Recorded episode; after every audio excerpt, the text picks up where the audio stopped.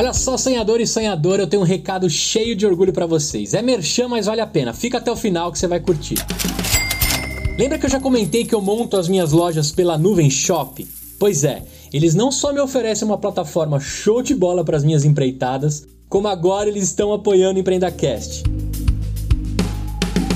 A Nuvem Shop é a maior plataforma de e-commerce da América Latina. Lá tem tudo para você fazer a sua loja online. De verdade, os caras são completos. Eu já rodei esse mundão inteiro, já testei de tudo, mas foi com a Nuvem Shopping que eu escolhi para fazer as minhas lojinhas. São mais de 10 anos no mercado, diversas integrações, automações e muita inovação.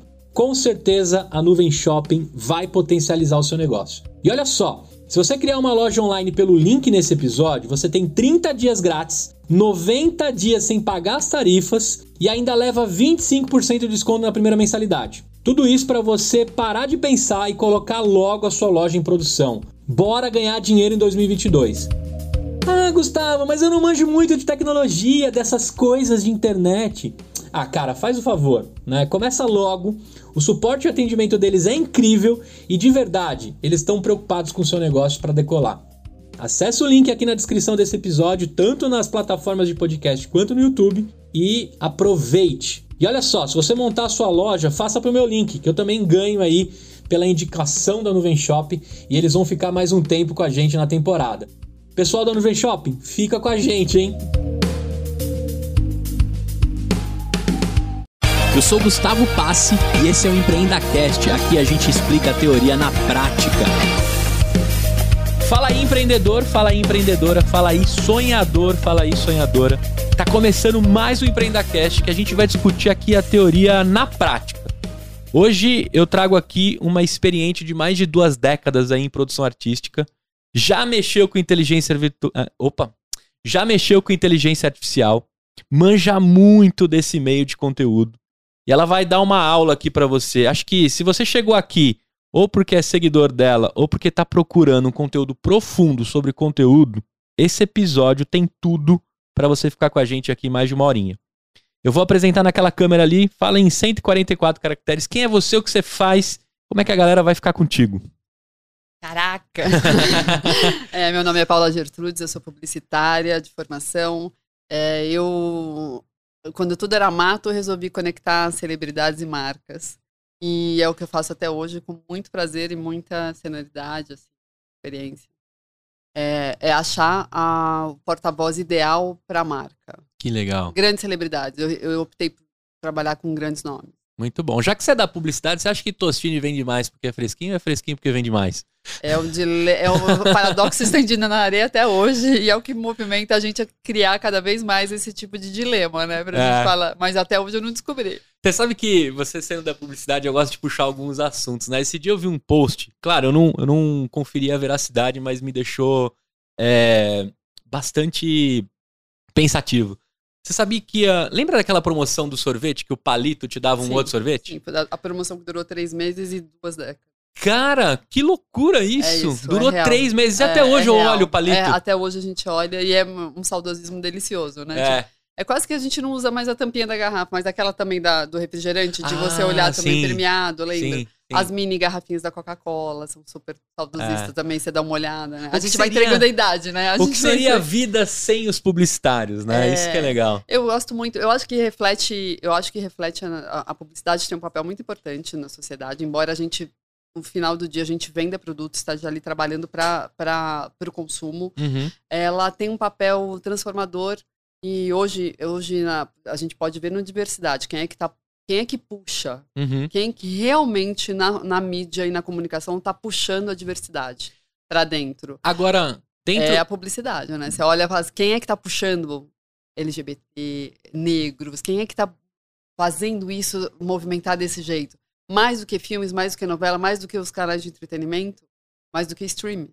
É a publicidade. A publicidade consegue fazer isso mais rápido, testar e colocar no ar isso aí. Eu ela traz e ela tira. Né? Atrás ela tira. É teste, né? É. Vai e olha e fala assim: isso funcionou, isso não funcionou, mas hoje eu fico muito orgulhosa da, da publicidade que ela está fazendo nessa Sim. com a diversidade, porque ela, ela faz com que os veículos realmente, e aí as empresas e todo o mercado, isso uma, uma pirâmide, é, é, comece a, a pensar quanto Sim. a gente precisa dessa representatividade, né? Eu falo que ela traz e ela tira, porque assim, por exemplo, comercial de cerveja com mulher, sex symbol, acabou isso, né? Acabou. A Eu publicidade espero que sim. A publicidade. É, mas quem aparece, cara, tem uma cara de, de brega, de zoado, de é, cara. de que- datado, né, de...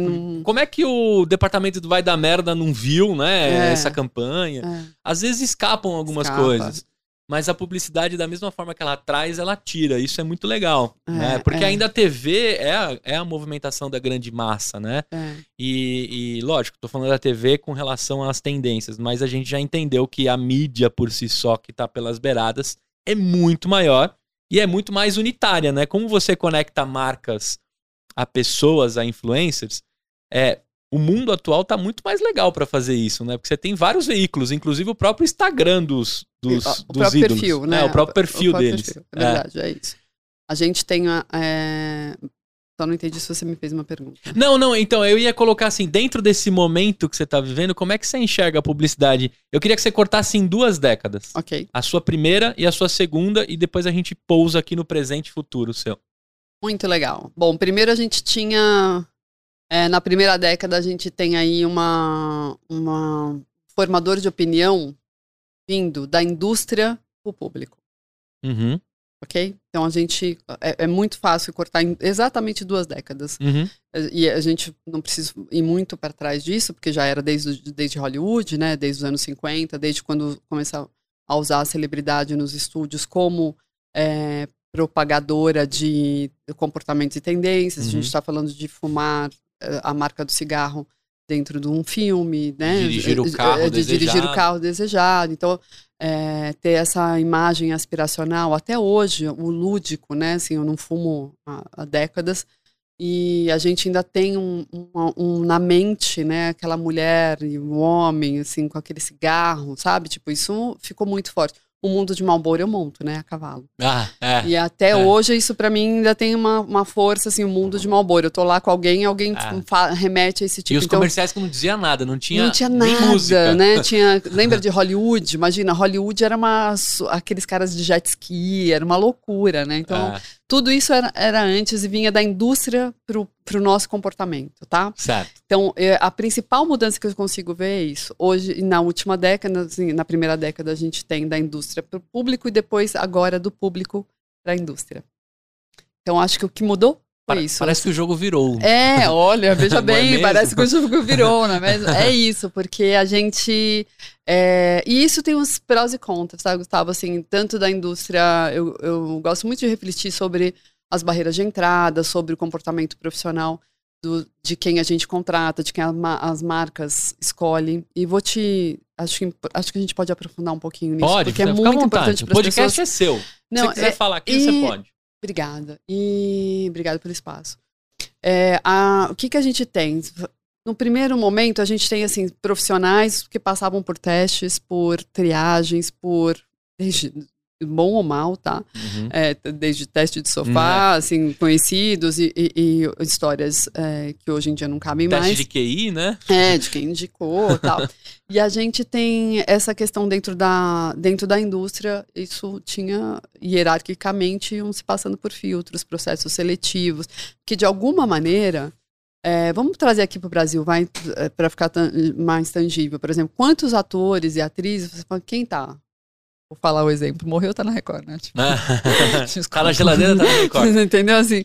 É, mas, é, brincadeira à parte, você fala assim: cadê aquela pessoa? Muito provavelmente podia ser um grande ator, uma grande atriz, mas que por algum motivo que a gente não tem conhecimento por detrás das câmeras, aquela pessoa não evoluiu. Seja porque não tinha um comportamento condizente com o trabalho em equipe, ou não respeitava uma estrutura como é uma movimentação de novela, ou não respeitava o diretor, ou não se dava bem com os colegas, ou se achava mais. Isso aqui acaba expelindo, assim como qualquer Uhum. ambiente profissional, certo? Certo. Corporativo. Independente de ser um meio de entretenimento artístico, aquele, aquela pessoa, aquele talento acabava sendo excluído ou galgando é, é, sucesso, né? Atingindo outros patamares. Você vê assim, Tony Ramos, por exemplo, né? A gente pegando uma pessoa que é, é, Tarcísio Meira, grandes medalhões que estão toda a vida inteira funcionários da Rede Globo de carreira e tal, não sei o que, que atingiram e são falados, admirados pela indústria, pelo, pelos colegas até hoje, idolatrados. São marcas próprias, né? Sim, mas porque muito provavelmente conseguiram é, permear todos aqueles anos trabalhar dentro de uma indústria com profissionalismo, né? E é respeito pelos colegas. Antônio Fagundes. É isso. Então você vê grandes pessoas assim, e um ou outro que destoa, porque é grande talento, mas você vê que ao longo dos anos, aqueles que você achava que iam despontar é, acabaram sumindo, né? E, e, e, aí você percebe que isso é o lado pessoal que não deixou que a pessoa fosse é, à frente, ou por, por várias questões. Então, é, era um processo seletivo, não deixa de ser um processo seletivo grande, onde a indústria é, ia, ia, ia alçando essas pessoas, tanto na indústria fonográfica também, as gravadoras tal, assim. E aí você fala, nossa, mas tem tanta gente de talento que nunca foi tão talentosa. É. Sabe, óbvio, é, é, como qualquer mercado, tem esse funil aí. É, e aí depois a gente tem, numa segunda década, nesse recorte que você me pediu, as pessoas tendo uma oportunidade incrível de fazer sucesso é, só pela sua rede social, por uma arroba. Pelas próprias mãos. Pelas próprias mãos, pela própria arroba, é, criar. E a gente tem é, fenômenos, né? Tipo, desde Carlinhos Maia, Felipe Neto, você tá nomes, Nunes. Whindersson Nunes, assim, que você fala que demais, né? Assim, é. quantas pessoas a, a Natália Arcuri do Me Poupe, Nossa, que eu, ela é incrível. É, assim, eu, Nath, quero você. a, Nath, a Nath, eu tive a oportunidade de fazer um projeto muito legal com ela, dois anos. Ela é incrível, eu acho ela Ela é demais, ela é demais. Power, power, power. Ela é demais. E a, a gente, mas por exemplo, a Nath, né, que largou uma carreira numa emissora, e não teve oportunidade de que pediu, foi lá criou com as próprias mãos a, a Me Poupe e vai virar uma potência ainda nos próximos cinco anos. Com certeza. E ela. Aí, por exemplo, você tem essas pessoas, olha que legal, né? Como democratizou a sua oportunidade, eu, você, a gente tem que é, a gente tem essa oportunidade, quem está ouvindo a gente, tem realmente uma oportunidade real, isso se igualou, tá? Como é só uma conexão à internet e um celular na mão, você Basta. pode realmente transformar a sua vida. Eu gosto de em Narogê, eu tenho muitos cases de primeiro, de primeira campanha, de primeiro, assim, tipo, então uhum. então Tainara OG, o Google Gloss, é, ah, a primeira campanha de Carol com K. Várias primeiras vezes fui eu que tive o, a oportunidade de fazer. Você falou um nome que ele não só é incrível, como ele dita tendências, que é o Google Gloss. É. Eu acho muito legal que esse cara tem de, de capacidade de puxar, assim, ele arrasta demais. Vou te, né? Trazendo ele, por exemplo, o, o Gloss, é, o Bruno, né? Ele é um, ele é um exemplo, tá? Ele estava ali em Barcelona, é, pelo Twitter, no meados de 2010, 2011 a gente, a gente no Twitter. Eu tive a oportunidade de é, levá-lo, eu fazia um projeto chamado YouTube Carnaval, e que eu tive a oportunidade de contratá-lo para ir para Salvador, para cobrir o carnaval de Salvador. Olha, olha que, que, que cross. Mas uhum. olha que cross, presta atenção. Isso não, a gente está falando de um 10 anos. 10 anos. 10 anos. É, 2011. Falou. 2011. A gente está falando. Ele cobriu o carnaval no circuito é, Barrondina do meu, assim, né, com a gente lá trabalhando, pelo Twitter, o que estava acontecendo no YouTube. Então, por exemplo, ele fala assim: agora chegando no circuito Ivete Sangalo, tá passando aqui em frente do trio. Gente, era quase um quase telégrafo se eu, se eu, se eu contextualizar hoje. Você entendeu? Em 140 caracteres, ele ia tweetando, narrando o que estava acontecendo ali no YouTube Carnaval para você ver primeiro uhum. que duas empresas completamente opostas hoje em dia já não já não fariam mais esse esse esse cross, né? Uhum. É, é, Twitter e YouTube. Mas foi o que aconteceu naquela época. Foi a primeira vez que ele teve em Salvador. E, e virou um virou um ele veículo é um fenômeno, e né? virou um veículo, né? Assim, ele é uma potência.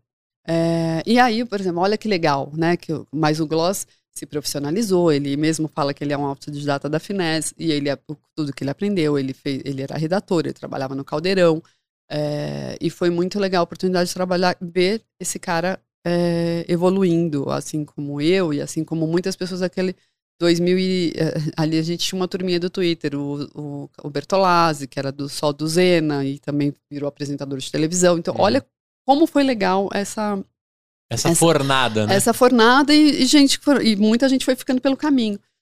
Mas aí eu te falo, Gustavo, que minha preocupação maior em relação a isso é que isso, os anos, a, a médio e longo prazo, o próprio mercado vai filtrando isso. Porque, né, se você pode fazer uma vez, mas daqui a pouco o mercado já te reconhece e uhum. você não engana mais ninguém. Só que tem um primeiro impacto sobre isso de formadores de opinião que me preocupa quando a gente está falando de, de marca, que é da índole, da reputação, da onde veio aquela pessoa, da onde surgiu, o que aquela, que aquele, que aquela arroba representa na verdade na vida real e que a gente não tem uhum. conhecimento, uhum. porque ela não passou por um processo seletivo, como a gente estava falando lá numa estrutura profissional como uma Rede Globo.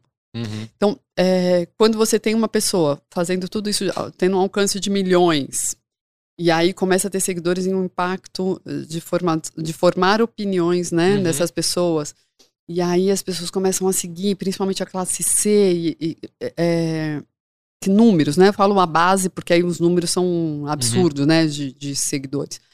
E aí você olha e fala, daqui a pouco aquela pessoa, eu não sei de onde ele veio, eu não sei como é que ele trata as marcas. E não tô falando, não é, não é um pré-conceito. É uhum. simplesmente porque aquela pessoa não passou por um processo profissionalizante. Ele é. continua sendo.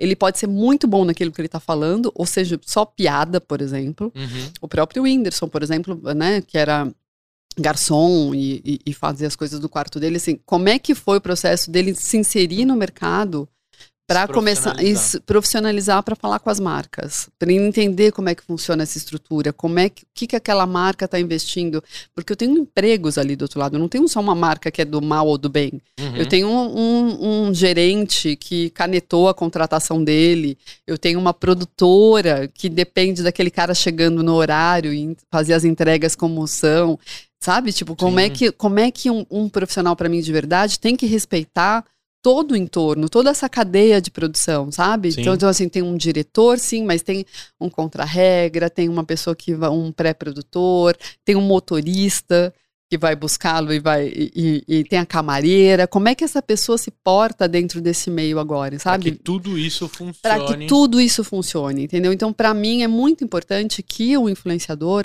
respeite tem um pouco de empatia, e empatia, né? Muita gente confunde empatia com simpatia. Hum. Empatia, se colocar no lugar daquele é profissional aí. que tá lá. Vestir o sapato, entendeu? Fato. Entender falar assim, putz, o que que tá aqui? A gente tem a Gisele Bündchen, por exemplo, a maior, a maior coisa da Gisele foi sempre reconhecer quem teve com ela desde o começo. E, e a Gisele, qualquer pessoa que tenha trabalhado com ela, fala é, da, da, do respeito que ela tem pelos profissionais que estão ali num set de filmagem com ela. É, e a maioria dos profissionais que eu trabalho hoje em dia, por isso que eu gosto de trabalhar com grandes profissionais.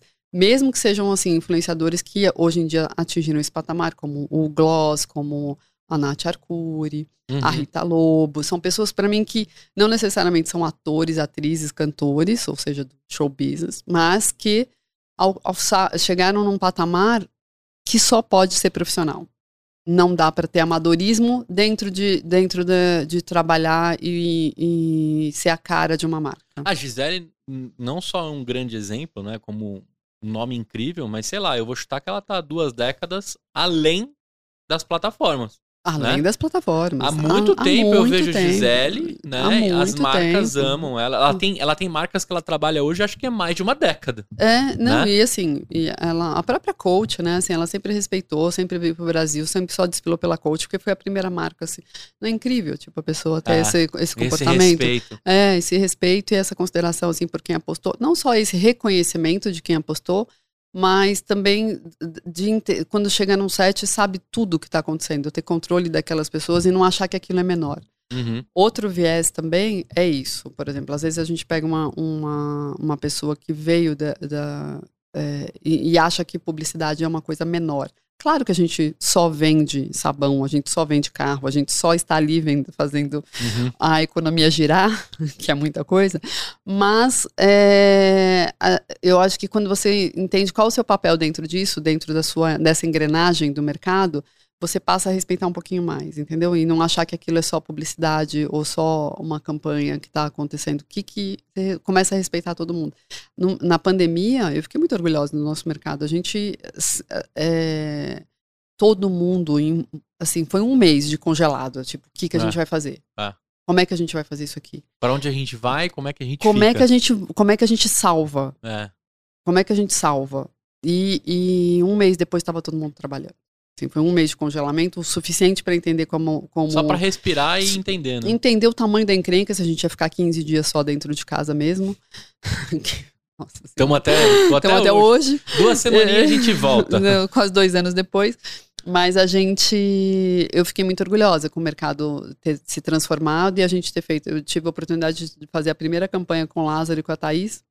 Lázaro Ramos e a Thaís Araújo. Uhum. A gente gravou uma campanha dentro da casa deles. É, obviamente, a campanha estava fechada com a Thaís.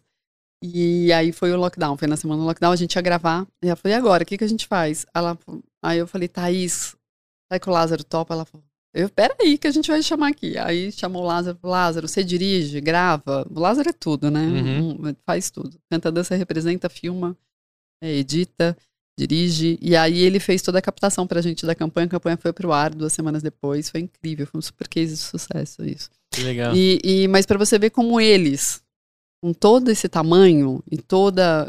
usaram da humildade, entendendo o que estava envolvido aquela campanha, o compromisso com a empresa, sabe? Com a marca. Não, a gente vai fazer, vamos realizar. É. E aí a gente conseguiu transformar é, essa campanha num case de sucesso. Assim. Isso, isso né, nessa década em si, né, você colocou essa preocupação do profissionalismo, porque justamente os números são é, imensos e numa velocidade que eu acho que nunca mais né, a gente vai reconhecer essa, essa velocidade, porque às vezes é um talento, né? É uma pedra que precisa ser lapidada, mas às vezes ela tem duas semanas, três semanas, né? A Juliette, por exemplo, ela saiu do, do, do BBB já com, sei lá, acho que 35 milhões de seguidores. Sim. Ela não tinha a menor ideia de como ela ia se portar, nem o que ela ia fazer, e ela não tinha experiência nenhuma com aquilo. É. E aí acho que o mercado pegou ela ali, né? É uma outra Juliette, o dia que ela saiu e hoje, né? E não necessariamente é melhor, né? E não necessariamente é melhor. É, é uma, é uma preocupação porque é, aí tem uma expectativa muito grande em cima da, da- do que a gente viu. Porque o que, o que o Brasil se apaixonou Uhum. foi pela espontaneidade, né? Que a gente acompanhou Uhum. na casa, certo? Assim, Certo. aquela pessoa tal, não sei o quê. E ela mesmo, isso que é uma. Mas a, a, a salvação dela está aí. O segredo do sucesso dela e talvez da permanência esteja, porque ela reconheceu rapidamente e falou assim: gente, mas eu não sei fazer. Ela não fingiu É. que ela sabia fazer. Ela ficou falando vários dias, falando assim: eu não sei. Antes eu tava lá, vocês estavam me vendo, mas eu não sabia que eu tava. É. É, não, assim, era diferente de ter consciência Inclusive, de abrir. Vamos setar expectativa e realidade, É, né, gente? Não, e aí ela, ela abre o celular e ela fala: eu não sei fazer. Agora que eu sei que vocês eu tenho 33 milhões de pessoas me assistindo, e quando na verdade lá dentro do Big Brother tinha muito mais. Mas agora ela fala que não, não sabe. Então, olha para você ver como é, é, É. é- é a dificuldade. E, e hoje é maior. Meu maior, meu maior não. O maior desafio do mercado hoje em dia para as pessoas, quando a gente vai pensando assim a médio prazo, é que como é que grandes nomes do entretenimento viram influenciadores e como é que os influenciadores viram grandes nomes do entretenimento. Saquei, saquei. O que você Tipo, tá falando faz muito sentido Esse é o maior desafio, entendeu? Ah. Assim, como é que eu pego essas atrizes que estavam acostumadas, atrizes cantores, etc., a, a, a ter um papel ou ter uma persona para sendo profissional, certo? Assim, tendo, tendo, dando a cara profissional, estando é, exposta ao público, isso é uma coisa. Outra coisa é aquela mesma pessoa ser, se mostrar de verdade Uhum. ok? E aí tem o maior desafio, como por exemplo a Juliette. Ela estava ali como uma pessoa anônima. Na hora que ela virou uma star, e aí ela tem que ser. Ela tem uma dificuldade. Sim.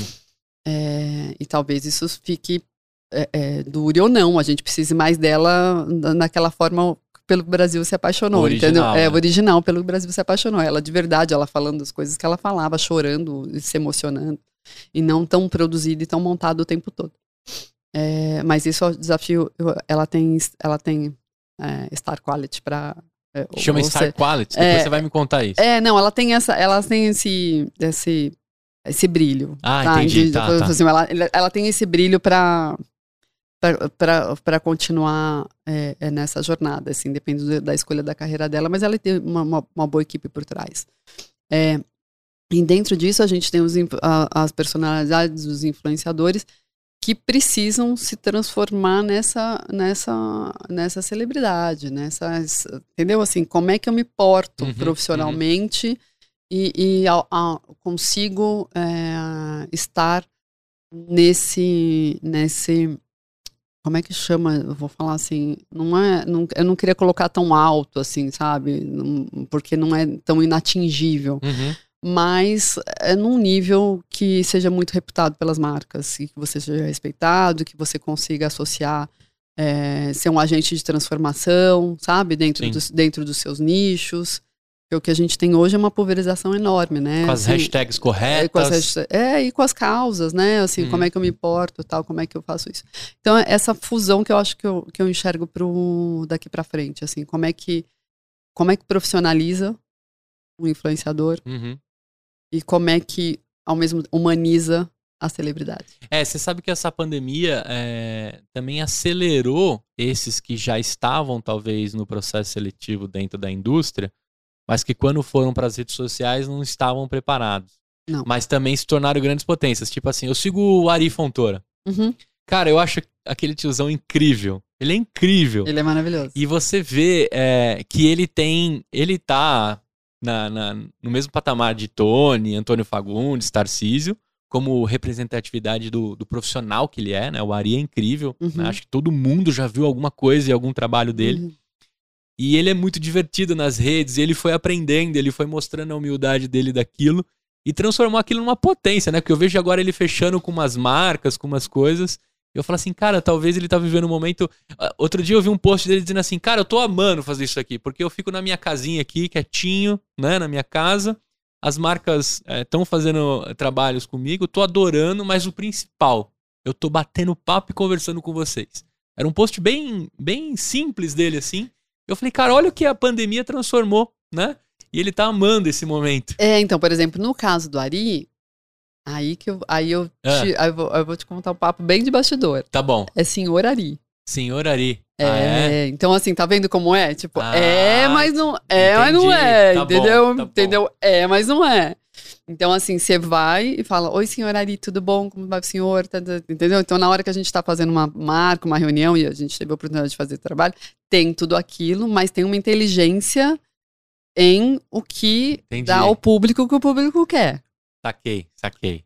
Muito bem. Isso é muito importante. Aí a gente vou, puxar um outro tema assim que quem não é do mercado para entender. Quando você não não leva o personagem para cama.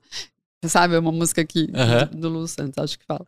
É, porque é quando falam do Didi, Aham. entendeu? Quando, quando o público não sabe chegar, eu tô falando do fã mesmo, entendeu? Chega achando que tem essa maior intimidade. É o maior desafio também das, das É grandes verdade. celebridades, é isso, é né? verdade. Pra você encontrar o Ari aqui. é- você- Então, quando você encontrar o Ari no aeroporto, por Aham. exemplo, né, e a gente puder estar aí, você- a sua vontade é imediatamente, e aí, Ari, com a maior intimidade do mundo É, e tal, não sei o quê, porque, porque essa proximidade entre o seu celular e ele é. te, te dá essa intimidade. alguns likes. Então, assim, sabe? Não, eu sei onde você estava ontem. É. Eu sei onde sem você... camisa, inclusive. Eu- então, ele vive sem camisa. sem camisa dentro de casa, é como se você estivesse dentro da casa dele. Mas aí você vai se chocar e vai falar: Oi, senhor Ari, tudo bom? Como vai o senhor? O senhor tá bem? Tal, não sei o que, É. entendeu? Então, assim, isso é pra todo, pra todo mundo, é assim. Então, tem.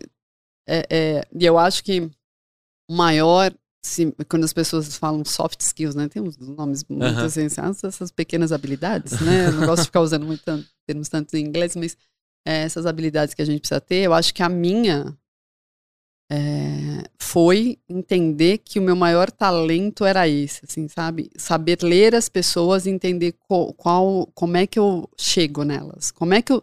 Porque é, no dia a dia, Gustavo, eu, eu passo um desafio pessoal, né, já falando um pouco de empreendedorismo, assim, mas desafios, qual foi?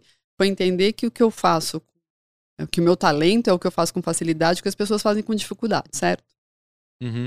você demora, muitas pessoas demoram a entender qual é o seu talento, porque como elas fazem aquilo com muita facilidade, elas acham que todo mundo faz. Eu não sabia que para mim era um talento, saber Uhum. ler as pessoas e como me como Conectar pessoas.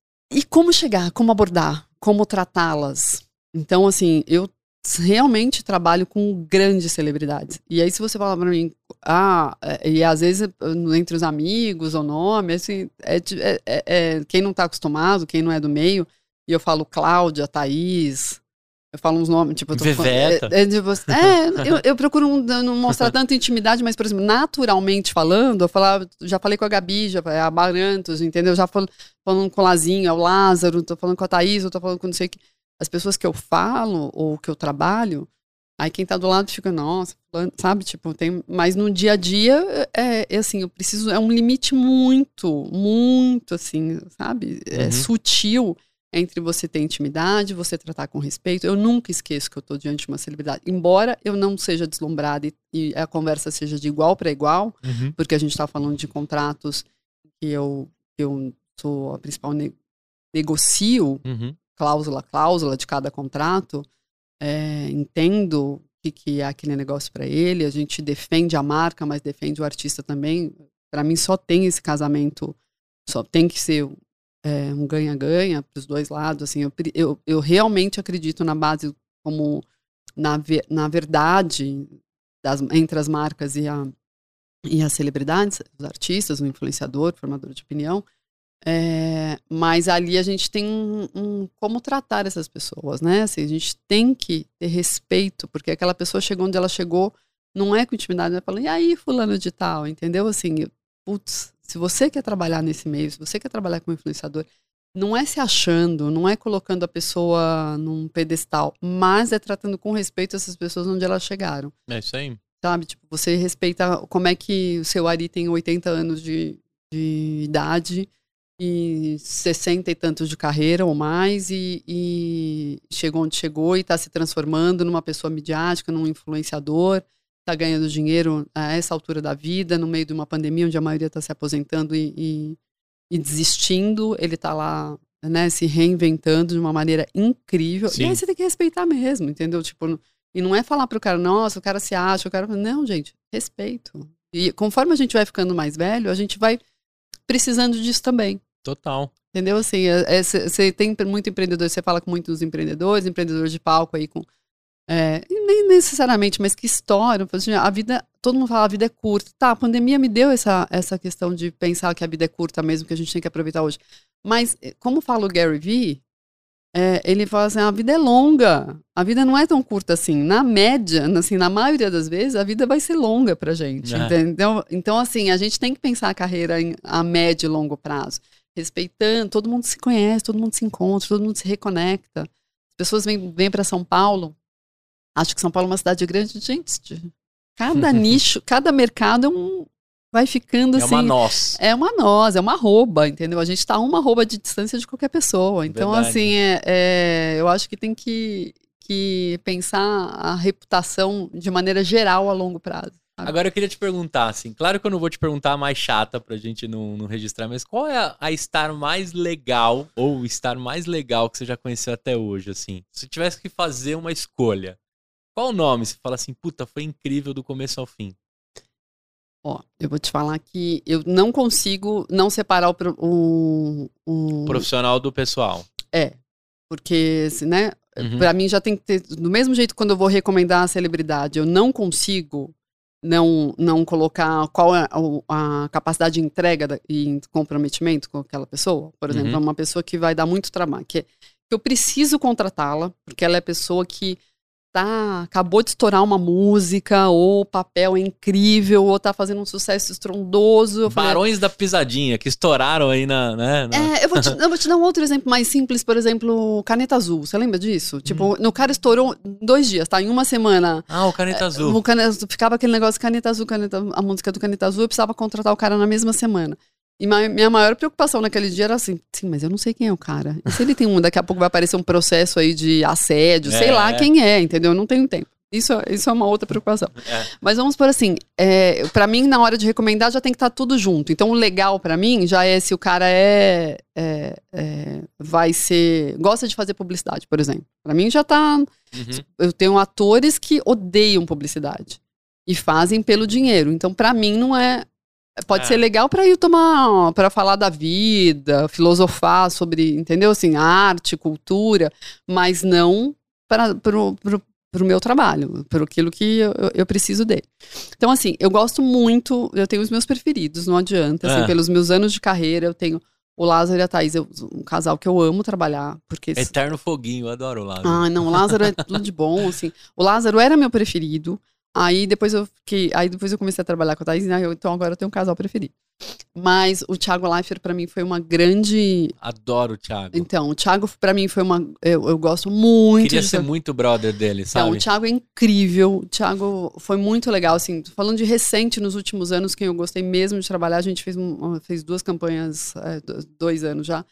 É, e o Thiago, para mim, veio do jornalismo, o tamanho que ele tem a entrega dele é um absurdo, é, é ridículo. Porque a Holic, Holic, Não, e é né? ridículo o que ele faz, é só falar, Thiago é isso, e ele vai lá e, e não é à toa, não é à toa que ele foi dominando tudo e ele pode fazer a escolha que ele quiser, porque é. ele vai, o lugar dele no é, é, sabe, na mídia, o que ele quiser fazer, ele vai Inclusive, ter. Inclusive, o Thiago é o resumo do nosso papo aqui que a gente estava tendo. Ele é um cara que veio do, do pré-seletivo, da organização, identificou a potência que ele é, e eu arrisco a dizer que daqui a pouco o CPF dele se torna um CNPJ absurdo dentro do que esse cara tá Ele vai fazer o que ele quiser fazer. É. Ele pode fazer o que ele quiser fazer, entendeu? Assim, é, assim, ele tem, ele tem, ele tem segurança para isso, mas olha, é, ele é um bom exemplo exatamente de tudo que eu estava te falando em relação é. a como se comportar dentro de uma estrutura, Total. de como fazer não sei o quê. O cara que respeita os colegas, que não sei o quê, que é bem, sabe, assim, dentro de uma de uma organização completa e aí agora ele faz o que ele quiser.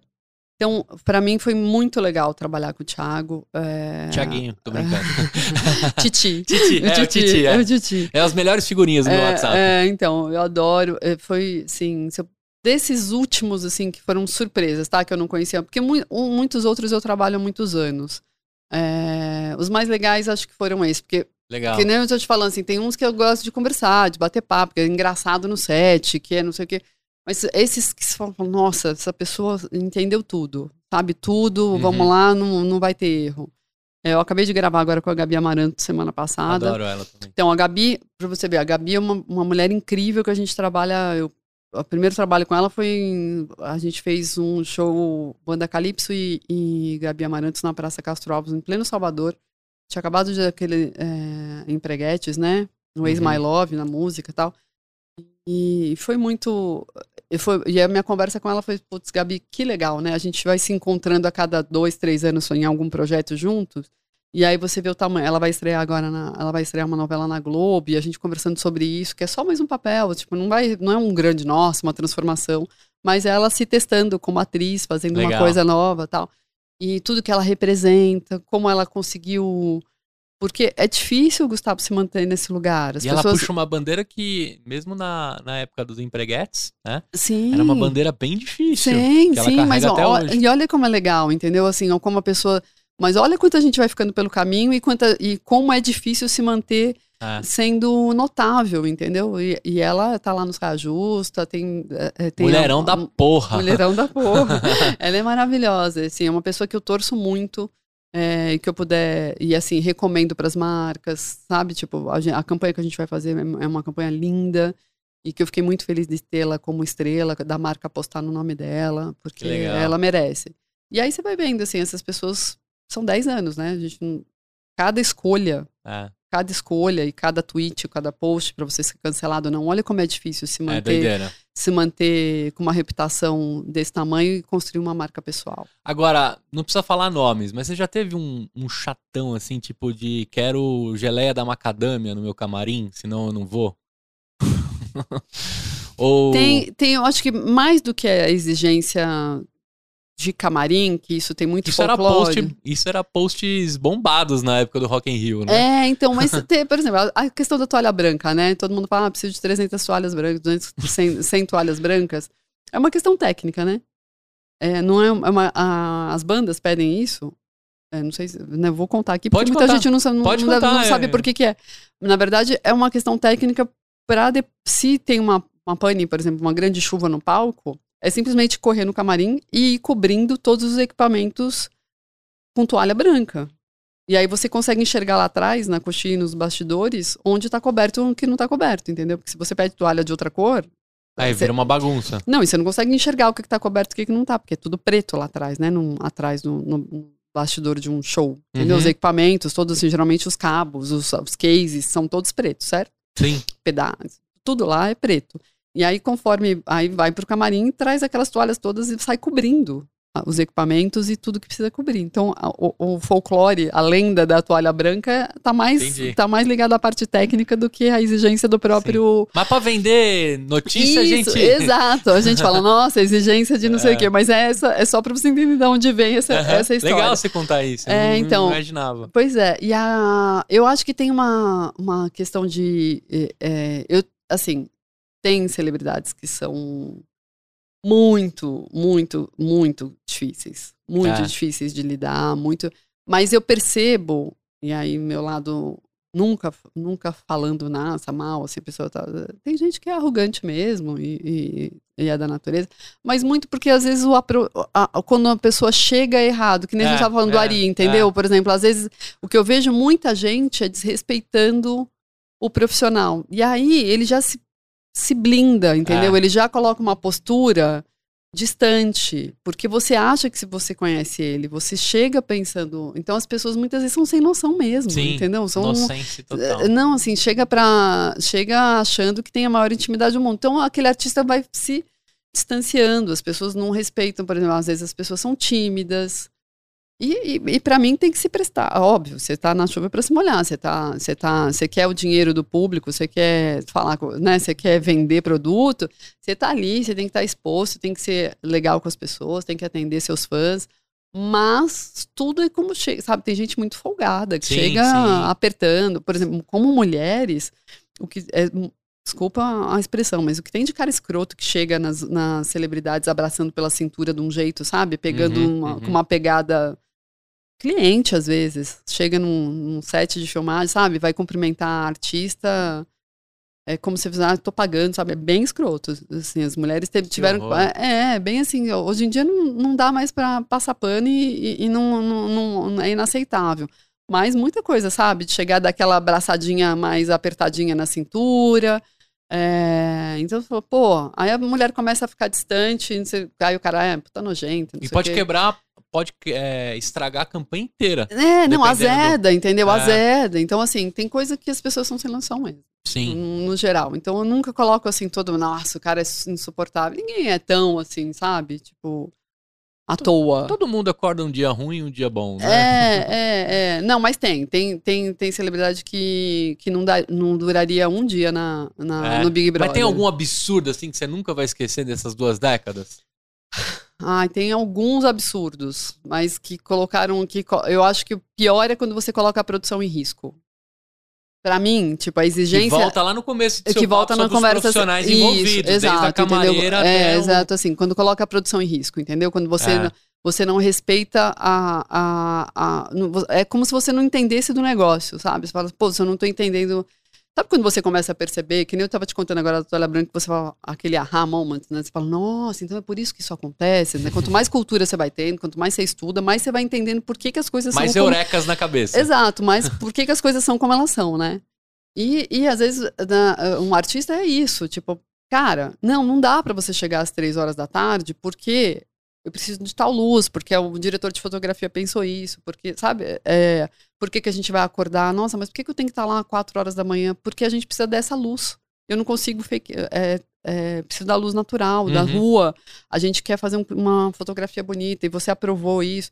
E aí, simplesmente, o cara fala que topa fazer e aí chega três horas depois com a luz a pino. Já não tem, sabe, estragou o trabalho de todo mundo, colocou em risco uma produção agora na pandemia. E a Zé da geral, né? E a Zé da geral. Então, assim, é uma falta de respeito com tudo, sabe? Tipo, isso para mim é o, é o pior. A exigência, a exigência do, do personal stylist, do maquiador de milhões, tipo, isso para mim é, já, já ok. Uhum. Faz parte do, do negócio. Já virou commodity é, no seu não, mercado. Isso faz parte do negócio que é combinado sai caro, tá combinado. E é o que eu, é o meu trabalho, é entender tudo o que a gente precisa para aquilo ser feito. Eu preciso de 2 quilos de cabelo, para colocar na atriz, eu preciso de, né, eu preciso, quantas horas precisa ser, nossa, mas é só, tipo, não, gente, para aquela mulher que acorda daquele jeito, se transforma naquela mulher que o público espera, são três horas de preparação. Saquei. Não é, não é a Paula Gertrudes que se arruma no carro, vindo para cá, entendeu? Tipo, é, é, é, diferente. A cada semáforo ainda. É, tipo, incrível. vai indo, entendeu? Tipo, vai indo, estaciona o carro, termina de passar a máscara de cílios. Que legal. Não é isso. Agora, para uma mulher, para ter aquela mulher que você quer ver, que o público espera, são três horas de preparação. Sim. Se isso é certo ou não, se isso passa uma outra ideia ou não, a gente vai discutir em outro momento, tá? Tipo, da idealização da, É da musa. Mas, para aquilo lá eu preciso. Mas isso aí tá combinado, isso é, é profissional, a gente, a gente tem que prever, a gente sabe quanto custa é, para a indústria gerar isso, tá tudo bem. Agora, a questão de, de exigências na hora, sabe? De você não respeitar, para mim é o pior. Então, essa para mim. Até porque um contrato tem os dois lados, né? Se, se, o, se o profissional, a estrela, não tá cumprindo, né? Tá ruim pra todo mundo, né? É, então isso não foi combinado. Então, assim, É. isso pra mim é, é o que mais pega. Quando você fala Pode assim, crer, ah, qual é o. Eu quero profissional, entendeu? Assim, não é pra ser meu amigo. Eu não tô aqui pra ser amigo. Tem, tem que fazer uma entrega. Se a gente vai virar amigo ou não, é outra história. Legal. É, pode, é da vida, que nem a Gabi Amarantos, por exemplo. A gente acaba fazendo uma parceria. A Thaís, o Lázaro, são- a gente vai criando é, histórias, como é que fala assim, laços e, e Uhum. respeito e confiança mútua. Tem algum que virou um processo. amigão ou uma amigona sua? É, assim, você várias. tem WhatsApp de mandar figurinha Ah, nova. eu tenho, É? eu tenho. eu Conta tenho aí pra algumas- mim, Ah, ah. eu tenho, eu tenho algumas. Só pra assim. ficar com aquela invejinha gostosa. Não, es- esses nomes todos que eu citei, assim, É. até agora, assim, a, a gente acaba. Eu, Gustavo, eu tomo muito cuidado. Eu tinha muito receio de, no começo da carreira, assim, fazer muito pudor mesmo, ficar tirando foto, por exemplo, com celebridades, Aham. tá? Tipo, tirando para parecer que, ai, tô aqui. Te... Olha como eu sou É, não. Lembra do beijoqueiro? tipo, você que. Lembra aquele cara que ficava beijando todo mundo? Aham. Ou o Eddie Johnson, que é amigo da galera, sabe assim? Ou promoter, que esse- é, tipo, eu tinha muito é, é, receio de ficar parecendo, é, que- querendo Uhum. ser amiga das celebridades. Principalmente porque, assim, o meu maior foco é ter uma boa relação com os empresários. Ponto. Então, assim. É isso que leva pão pra sua do- mesa. Vamos lá, assim, dentro do meu negócio, quem, quem é meu interlocutor maior? É o empresário ou é o agente? A primeira pessoa que eu quero ganhar confiança é dessa pessoa, tá? Eu não tenho, é, voltando um pouco ao meu modelo, de, voltando não, que a gente não falou, mas meu modelo de negócio, eu não tenho casting, certo? Uhum. O que eu faço é recomendar, contratar, negociar a melhor celebridade para aquela marca. Celebridade, influenciador, seja o talento, tá? Para aquela marca. E para isso eu optei não ter casting. Então a maioria, o meu grande pulo do gato como empreendedora foi sempre focar em que eu não teria casting. Isso antes de ter plataformas que identificam influenciadores através de algoritmo, Uhum. tá? Então assim, a minha prestação de serviço, meu clique como empreendedora foi, eu sei quem é a pessoa que vai estourar. Eu tinha esse radar, aí um talento de olhar assim na capa da Caras, na capa. Do, por isso que eu falo dos primeiros talentos. Eu olhava, esse cara vai estourar. A Tainara hoje vai estourar. A fulana, quando tava lá no Snap fazendo coisa em São Luís do Maranhão. Então, entendeu? Assim, a Carol com K, o, a Maiara e Maraísa, na primeira campanha delas, a, que já estavam mais do que estourada, mas que a mídia, a, o, o, Uhum. o Dentro do mercado publicitário ainda tava... não, não tava virgem. Então, assim, Aham. você, mas lá em Goiânia já, já lotava estádio. Né? Assim, dentro desse segmento delas já estavam lotando estádio, mas a Uhum. publicidade ainda não tinha assumido. É, e aí, é, esse olhar, esse olhar de curadoria, de entender quem é que vai estourar, quem é que tem essa, esse talento para ir para frente, essa para mim foi a minha, a minha é, a base do meu negócio. Então eu aprendi com base nisso. Essa é a sua fórmula da Coca-Cola. é, exato, entendeu? A minha fórmula é entender, falar assim, isso aqui, isso aqui vai dar certo, essa pessoa vai, vai, vai, vai bem.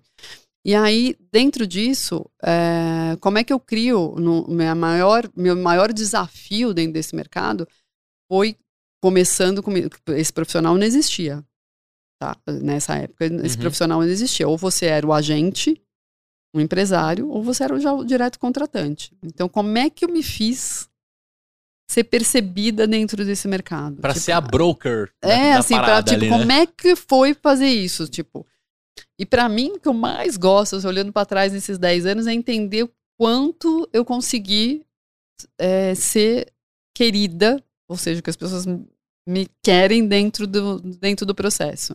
Porque eu sou muito facilmente excluída.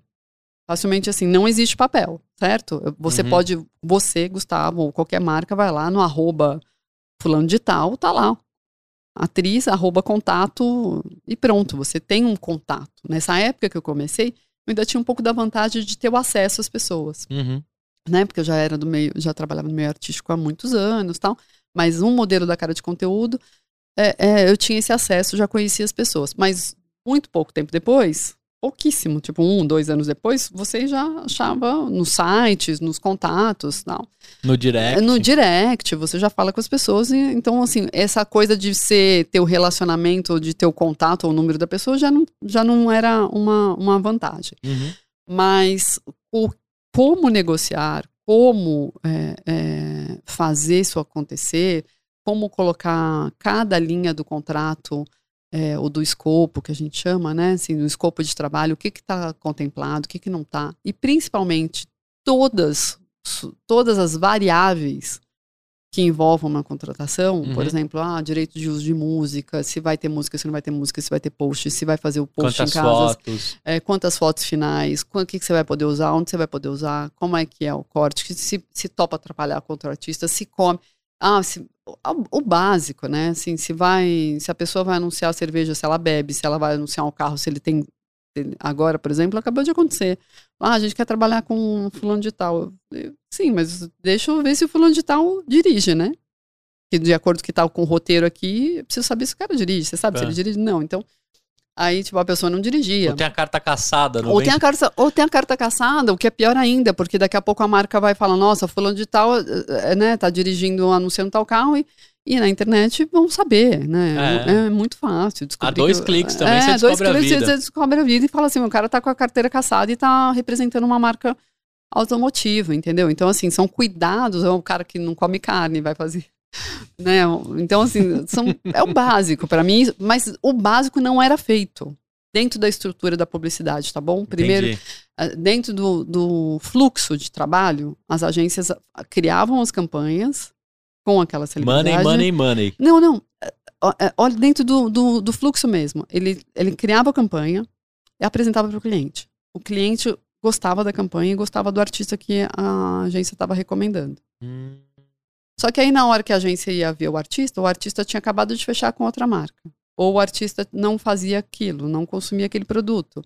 E aí, a, todo aquele a ideia, não sei o que, ia por água abaixo. Então eu comecei a falar, gente, pelo amor de Deus, me liguem neste momento. Eu quero ajudar Você vocês a recomendar. Podia ter evitado o Zeca Pagodinho fazer duas cervejas lá, né? É, eu podia ter evitado, eu podia ter evitado, a única que eu olho assim, essa eu podia ter evitado com certeza dentro da minha metodologia era o Roberto Carlos é, era, e, a, e a comer carne, por exemplo. Mas aí é outra história. É mesmo, é, por exemplo, ah, mas sabiam e ainda assim foram, entendeu? Uhum, assim, uhum. e ainda assim foram. Mas já sabiam, todo mundo estava avisado, mas quis ir. Tá, tudo bem. Ninguém sabe quem estava lá na hora. Eu não estava lá, não fiz contrato, prefiro não, não opinar. Mas assim, é, esse tipo de, de confusão, ou por exemplo, o artista que faz uma marca de celular e posta com outro, ou tem uma operadora e posta com outra. Uhum. Quando a gente, eu trabalhei com o Rodrigo Santoro dois anos para Bradesco Prime. A primeira coisa que a gente fez foi abrir uma conta dele é, é, checar se ele tinha conta e a conta dele não era no, no Bradesco Prime. A gente fez, a, a abrir a conta. E ele, na hora, ele falou, claro, não faz sentido nenhum. E aí já recebeu o cachê é, direto, na, direto conta. na conta, entendeu? Então, assim, coisas que pra gente. Agora eu acabei de fazer Chitãozinho Chororó e Banco do Brasil, fui entender a história do, do, deles com o Banco do Brasil e tinha histórias incríveis que a gente podia, pode usar mais ou menos dentro da campanha, entendeu? Assim, de como eles já Legal. fizeram é, financiamento, sabe? Sim, a, a, parceria deles lá no começo, como onde, onde eles foram buscar é, empréstimo mesmo, no começo de carreira, sabe? Então, assim. Era é, o Banco do Brasil, que legal. É, então, assim, tem várias coisas que a gente, que, que a gente vai olhando por trás, porque hoje está muito vulnerável e as pessoas vão descobrir se é, se é ou não. É, então, dentro disso, Gustavo, quando eu tô falando, quando você me perguntou sobre, sobre ser amiga, o meu maior objetivo era conquistar o respeito dos empresários, para eles não terem medo e ser a amizade dentro disso, aí tanto faz se é com a celebridade ou com o próprio empresário. Eu tenho empresários hoje que nem vão no set, porque sou eu que estou lá. E é muito legal. E tá tudo bem, e, tá não, tudo certo, assim, ah, tá não, é ótimo. você que vai estar tá lá, entendeu? Tipo, não, eu não vou. Não, não, você vai estar tá lá, você vai, você vai no set? Vai. Sua equipe que está no set? É. Eu falei, então, tipo, eu não vou. Pode ir, Paulinha, qualquer coisa você me liga. E você tá um WhatsApp de distância e eu tô lá com o artista e tá todo mundo feliz, entendeu? Essa segurança que foi que eu, minha conquista dentro desse mercado. Vira, assim, de, de, é, de falar por WhatsApp, são, eu, eu, deixo muito mais que eles venham. Uhum, uhum. Porque o que tem muito é assédio e muita gente prometendo fazer. Você quer, você quer artista saca, gente. Você quer ver coisa mais é, pedante, assim, você fala, ah, eu vou te. Você chegar para um artista querer para você ganhar, é, chamar a atenção dele, você falar que você vai fazer alguma coisa, que você vai, nossa, eu vou trazer para você um cliente, eu vou, sabe? Você tentar é, acenar com alguma possibilidade de trabalho, dinheiro, cliente, oportunidade, assim, artista saca na hora. E aí o que, que eles fazem? E se você faz, depois eles te cobram. Então, assim, você tem não faça isso. Você quer chegar é. próximo de um artista, não vem com essa. Sabe? Oferece o seu melhor na íntegra e original. Seja, né? seja, de verdade, que eles são muito mais isso do que. Eu poderia ficar falando, ah, então vamos lá, fazer uma campanha, ah, vou tentar vender você para não sei o que. Tipo, os caras sacam se é verdade ou não. Vai lá. Aí o que, que eu faço? Eu vou lá, trago a campanha. Tá aqui. Tá aqui a campanha. Vamos fazer? Vamos fazer. Aí a relação vai. Perfeito. Aí a relação vai. Assim a gente ganha a confiança das pessoas, entendeu? Eu trabalho de verdade. Os caras não estão é, é para acreditar em blá blá blá, entendeu? Tipo, meu, faz aí. Faz o teu, é resultados. Então, assim, aí sim, com o passar dos anos, você vai, tipo, a Gabi, eu fiz não sei quantos projetos, a Thaís lá, não sei. Mas não é porque eu fui prometendo que eu ia trazer campanhas para eles antes, uhum. entendeu? As coisas foram acontecendo. Primeiro eu fui trazendo as campanhas, aí você tem respeito. Daí virar amiga deles, é por afinidade. Né? É, e afinidade, entendeu? Se a gente bate papo, tipo, eu me separei, a Thaís manda. E aí, tá, já tá namorando? KKK. Tipo, é. coisa legal, que a gente fala de mãe, troca figurinha. A Cláudia Leite, por exemplo, para mim é uma. A Cláudia Márcio é uma delícia de pessoa. Claudinha sabe? Firmeza. Ela é uma delícia de pessoa. 440, é de... não é 220 aquela mulher. Não, 440. não, e ela é uma, um doce de pessoa, assim, sabe? Tipo, tu, a Cláudia me pediu, eu faço. Um doce. Doce. A gente fez um. É, eu tive a oportunidade de fazer aquele o projeto que tirava o nome da Cláudia, né? A Cláudia Leite. Que a gente ia tirar o leite. Foi um super sucesso. Que legal. É, o lançamento de Perlate, de, era um de lactose, né? Um, um medicamento. E a gente. Foi um super case de confiança, assim, sabe? Tipo, Legal. Tipo, dela, dela ficar 24 horas, todo mundo lá, vem a Cláudia inventando. O que, que ela vai fazer agora, essa louca? Agora quer chamar a Cláudia. Aí teve um jornalista seríssimo, Gustavo, seríssimo. Você vê que não é tão sério assim, né? É. Mas que botou na, na, Não, a Cláudia mudou de nome porque os seus agentes internacionais é, falaram que precisa ser um nome só, que nem Beyoncé, sabe? Tipo, uhum. a gente, aham, uhum, tipo, não era lá nada. É, lá é a Cláudia Milk, pô. Não, e não era nada disso. tipo, era simplesmente uma estratégia de marca e a gente, 24 horas depois, a gente revelou que era uma, que era uma brincadeira. Isso ainda foi, faz uns três anos, quatro anos por aí. Que legal. E ainda, ainda esse marketing emboscado ainda funcionava. E aí foi, um, foi muito legal. A Cláudia, por exemplo, é uma pessoa que eu é, amo de paixão. Que legal. É, e, e, músicos também, né? O, o Rogério, o Samuel, é, o Rogério Flauzino, o Samuel Rosa. Todos, tipo... todos que voltam lá no começo do nosso papo sobre pessoas com íntegras, com profissionais e bandas com mais de 30 anos é... de existência, firmes e fortes. Uma pena que o Skank tá próximo de acabar, né? O Samuel anunciou há pouco. Mas todos eles incríveis e profissionais. Dá pra você perceber que eles são. Não, então, e assim, adoro é. trabalhar com eles, assim, Legal. muitos anos de. Muitos anos de, Por isso que eu falei, olha que vida longa, gente. É. Olha como é, como é. E é só o começo, é, né? É, mas assim, ele, e eles estão, tipo, são pessoas que eu, que eu gosto muito da música, assim, que eu, que eu gosto muito de trabalhar. Agora, é, falando um pouco da cara de conteúdo, né? Quando é que ela nasce? Que momento que ela nasce? Antes de eu chegar na Paula, empreendedora, eu queria falar um pouco sobre a cara de conteúdo. Como funciona? Quem é o seu cliente ideal? Como é que você. A gente já trouxe aqui alguns pulos do gato que você já contou. Uhum. Inclusive, ela é muito sobre você. Né? Nos bastidores aqui a gente estava conversando sobre algoritmo, inteligência artificial e várias coisas que a Paula já tentou dentro do mercado dela. Mas a gente identificou que o serviço, a consultoria e o trabalho está muito sobre o humano e a conexão de humanos que você faz, uhum. né? Eu estou enxergando o papo todo aqui com você que você é uma grande conectora de humanos. Né? Sim. Você faz os astros se alinharem. Cara, até para casamento. Não, e até para casamento de, de amigos, entendeu? De conectar pessoas em todos os níveis, assim, sabe? Que Tipo, legal. nossa, isso em retrospecto eu falo, gente, mas eu uni as pessoas, as pessoas estão casadas há, há 20 anos e fui eu que falei, oh, acho que você devia namorar fulano. Muito bom. Você é o cupido da É, publicidade. exatamente, exatamente, é bem por aí. A cara de conteúdo, ela, ela tende, tem uma diferença muito grande, voltando no modelo de negócio, que é, assim, não ser um escritório de que gerencia carreiras. Então, essa é a maior não, com- não, é- somos não isso. somos isso, entendeu? O que, que a gente faz? É, primeiro que eu vou te dar uma- um exemplo como isso muda completamente. Quem está de fora acha que é tudo a mesma coisa, mas dentro Uhum. disso, meu cliente são as agências de publicidade e as marcas.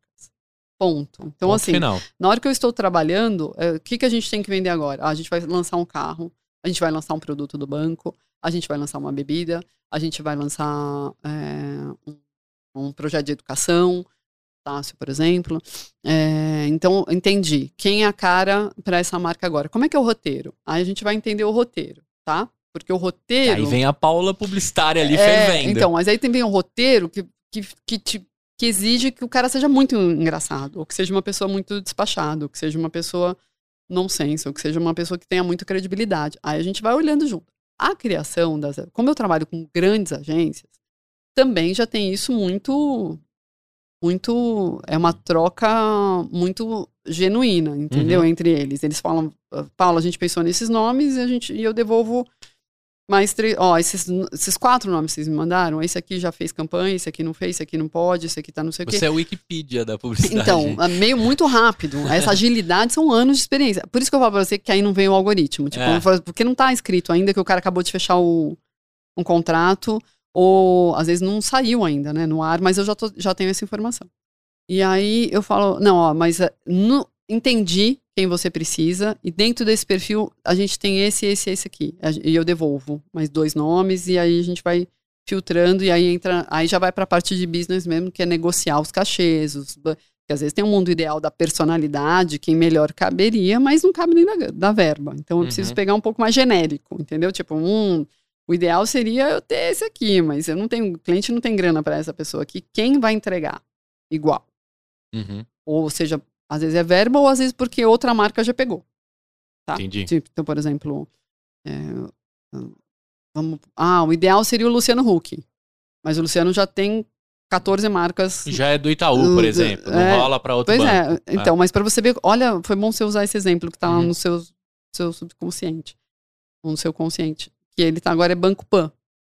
Então, por exemplo, se você ainda, você ainda enxerga o Luciano Laranja. É. Então, mas ele é Banco Pan. Ai, caramba. É, não, tô falando assim, olha como ficou isso tão marcado, né? É. Até conseguir transitar, ele fez XP, depois Banco Pan. Agora é Banco Pan. E aí você olha. Então, assim, na minha cabeça eu já sei. Eu não preciso de grandes coisas. Ou eu e minha equipe, a gente já tem isso muito Aham. natural no nosso dia a dia. Com muita facilidade. E aí, essa é a principal. Ó, então, dentro desse roteiro, a gente tem mais esse, esses nomes que cabem e a gente vai entrando na negociação, escopo, tal, não sei o que, disponibilidade de agendas e tudo, tudo que envolve uma produção artística. E aí a gente fecha. É, por outro lado, Gustavo, o próprio artista sabe que eu tô. Eles me veem como parceiras. Hoje, começo, eles me viam como alguém que estava onerando o processo, porque era uma intermediadora e que eles não tinham falar. Por que, que o artista, por que, que a marca não me ligou direto? Eles têm meu telefone. Era um saco cá entre nós. Tipo, passar por essa ciumeirinha Uhum. do empresário. Ah, mas por que, que a agência não me ligou? Já trabalhei com eles antes. Ah, mas por que, que fulano não me ligou? Por que, que eles ligaram para você? Eu tive que engolir muito sapo. Entendeu? Assim, muito. Você fala de empreendedora, isso aqui. Respira, Não pira. não pira e tipo, ah, pois é, então é que a gente tá no. Como se a gente tivesse entrando de. Como eu tivesse entrando de penetra na, numa relação que já existia, sabe? Uhum. E, no, e eu- o que eu mais me orgulho é, é de hoje em dia, usar, a- quando tem uma possível renova- renovação de contrato, onde já- a conexão já foi feita, já está estabelecida a relação entre a celebridade e a marca, e ainda assim, tanto a agência quanto a marca e o artista fazem questão que eu continue na parceria no próximo ano. Que a cara de conteúdo Para garantir que todos os pingos garantir que estão nos tudo e, e que o processo de entrega seja gerenciado pela gente, sabe? Seja dirigido pela gente. Então, para mim, isso é, é- é um. Eu falei, eu consegui mais do que zeros na conta, é, sabe? Dígitos, 7, 7, 6, 8 dígitos. Uhum. É você pensar em, tipo, assim, caramba, tipo, era isso que eu queria. Era esse um objetivo de ser respeitada dentro dessa. E nunca mais. É quase tipo uma questão pessoal, sabe? De orgulho de ver assim, nunca mais ter isso. é, é, é, ter a nossa posição questionada dentro desse processo. Uhum. Nunca mais alguém tentar falar, ah, mas vamos tirar eles aqui porque eles ganham esse dinheiro, podia vir direto para o artista. Você ser reconhecida dentro da estrutura da importância que a gente faz na prestação desse serviço. É porque você é comercial, marketing, você é jurídico, você é praticamente. É uma mediação o É. tempo todo, entendeu? Uma mediação. E eu tenho, faço questão de, de levar isso muito a sério, de entender assim, olha, agora você tem razão, agora você não tem razão, agora eu tenho que puxar para o artista, agora eu tenho que puxar para a marca. O tempo todo isso, com muito bom senso, sabe? Com muito. Porque, de novo, é, aí volta lá no modelo de negócio da cara de conteúdo. Na hora que. Então, assim, meus clientes são as marcas e as agências, certo? Uhum. Não é o artista. Quando eu tenho casting, se eu tenho um casting, uma agência que tem casting, Pronto. primeiro, o, quem é o cliente dela? É o artista. Ela tem casting, ela gerencia a carreira. No final do mês, ela precisa prestar conta para o artista e falar para ele se fechou o contrato ou não, se não teve Hum, por que, que não fechou aquela proposta, por que, que foi outro artista que, que, foi, foi. No, que foi no escolhida, por que, que ela não fechou, por que, que não renovou a campanha. A primeira, para mim é isso. Para quem você responde? Eu respondo para a agência e para a marca. É, eu não respondo para artista, entendeu? Tipo, Saquei. se eu, tra eu trabalho com a Gabi Amarantos agora, foi linda a relação. Posso ficar mais dois anos sem trabalhar com ela e tá tudo bem. Ela sabe que quando eu achar que é, ela é a pessoa ideal para aquela marca, ela vai ser chamada novamente. Vai dar match. Mas é uma relação desse jeito, Entendi. entendeu? Então, assim, quanto mais eu vejo que os artistas entregam, mais eu falo, gente, vamos apostar. Não é uma questão pessoal, não é meu amigo, não meu amigo. Assim, essa pessoa realmente você vai adorar trabalhar com eles. É, é isso que sua marca está precisando agora. Vamos fazer com ele que vai dar certo. E eu, como marca, se eu fosse contratar, fica até mais amplo eu procurar uma cara de conteúdo, porque você tem relação com todas as agências. Não necessariamente eu preciso ficar preso na agência que tá ali cuidando da conta, né? Além, além disso, isso é, um, isso, é um, isso é uma verdade. Uhum. É, a marca pode, sim. Eu prefiro triangular para a gente não ficar batendo, para a gente não ter disputas internas, por exemplo, Ah, para eu, sim, eu sim. saber, para eu saber o que, que, a, o que, que a agência está pensando em relação Mesmo assim, você faz as duas agências darem as mãos, se alguém. Né? Tranquilamente, por exemplo, eu tenho um cliente que está em três agências. Que, por exemplo, ah, uma parte de produto, de, de marca, de- né, ah, de produto está em uma agência, o institucional está em outra e o digital está em outra. Uhum. Então, assim, e aí eu permeio, tipo, de uma hora eu estou numa agência, uma hora eu estou numa outra. E tá tudo bem. Tranquilamente a marca sabe que a gente que está por trás cuidando desse do conteúdo artístico dele, entendeu? Entendi. Então, para mim foi a maior diferença. Por mais que as pessoas tentassem falar, ah, mas porque é muito sedutor. tá? Assim, como empreendedor, eu te falo, assim, dentro da cara de conteúdo, mas por que você não tem cash? Porque o telefone toca, né? Por exemplo, se eu tenho um cash, meu telefone toca querendo aquele artista, porque você pode comprar comigo, como um produto exclusivo. Se você Uhum. quer comprar fulano, você tem que ligar para o meu número. Se essa fosse a minha.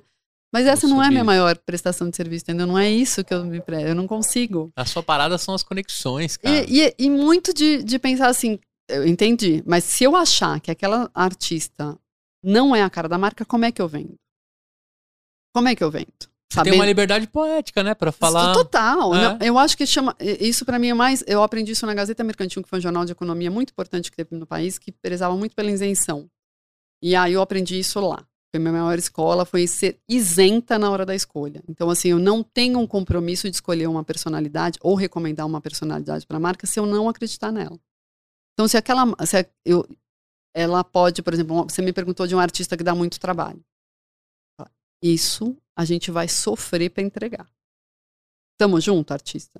Como eu te falei, por exemplo, tá bombando na novela, tá bombando em shows, não tem agenda, tá com 35 na época que o show tava bombando, 35 shows por mês, um sertanejo, por exemplo, qualquer grande sertanejo. Sertanejo de verdade, tá? Tipo, você pega lá o povo de Goiás. Chega lá, chororó. não, assim, não, mais do que eles, eu tô falando assim, Aham. Henrique Juliano, aham. É, Maior Maraíza, Marília Mendonça, toda essa, essa turma de, de, show de Vila Mix, assim, sabe? Que lota Vila uhum. Mix, tal, não sei o quê. Pega essa galera, os caras estão ganhando milhões em cada show, não sei o quê, onde a publicidade representativa financeiramente não representa muita coisa para eles. Vai dar mais trabalho, até às vezes. Ou vou te contar, você queria, você queria um papo de bastidor? O papo de bastidor é isso. Por exemplo, você chegar lá, um sertanejo que ganha milhões fazendo show e já sabe que o repertório, já sabe tudo, né? com os mesmos músicos. E se diverte tá tocando. Não, vai lá fazer o show dele que ele faz 50 vezes, duas, três shows no final de semana. Às vezes dois shows no mesmo sábado, né? Tinha isso antes uhum. da pandemia. Aí você pega o cara e você fala pro cara, então, mas publicidade, você vai ganhar o dinheiro de um, de um final de semana. E você vai ter que ficar 10 horas dentro de um set de filmagem. Você vai ter que usar a roupa que o stylist para a campanha, que o cliente aprovar, que não sei o que. Ele olha e fala. Aí a gente tem que fazer o artista. Aí é, aí é uma outra. Como é que fala? Didaticamente a gente tem que ensinar por que, que a publicidade para eles é importante. Sim. Porque não é, a gente não tá falando de dinheiro, não é. É, às vezes é, é, é... o rosto dele tá estampado pra, pra vender mais show, né? De repente. Não, na verdade, assim, é uma marca usar a imagem dele para um endosso. Olha como é importante isso, entendeu? Você. Ah. Então, por exemplo, Maiara e Maraísa. Tá? Fazem shows, ganhando dinheiro do mundo, tá? Não sei, graças a Deus, meninas merecem. Aí a gente pega e a Avon escolhe Maíra Maraíza para ser a, a, representante dela. Tem, tem, não, tem até a coisa de mãe tô na Globo, de você estar tá no intervalo do Fantástico, uhum, né? Assim, uhum, de, uhum. Da, da, família, falar, olha o comercial. E aí remeter tudo que aquela marca Avon da avó, da tia representava na época, né? Então, olha, eu cheguei lá. Tipo, o artista chegou lá. Ele tá endossando. Uma marca escolheu a imagem dele para endossá-la. Então, tem uma coisa assim de ter chegado num lugar legal, sabe? Sim, assim, sim. Mas muitas vezes o cara fala, meu, tô nem aí. É. Eu, tipo, não, não. Puta vou ter que saco, mas vamos lá saco, cumprir, vamos lá. Vou ter que ficar aguentando aquele diretor mandando eu fazer, ou eu não tenho, ou não, sa não sei fazer, ou olhar pro TP, olhar pra câmera, onde é que eu tenho que falar, entendeu?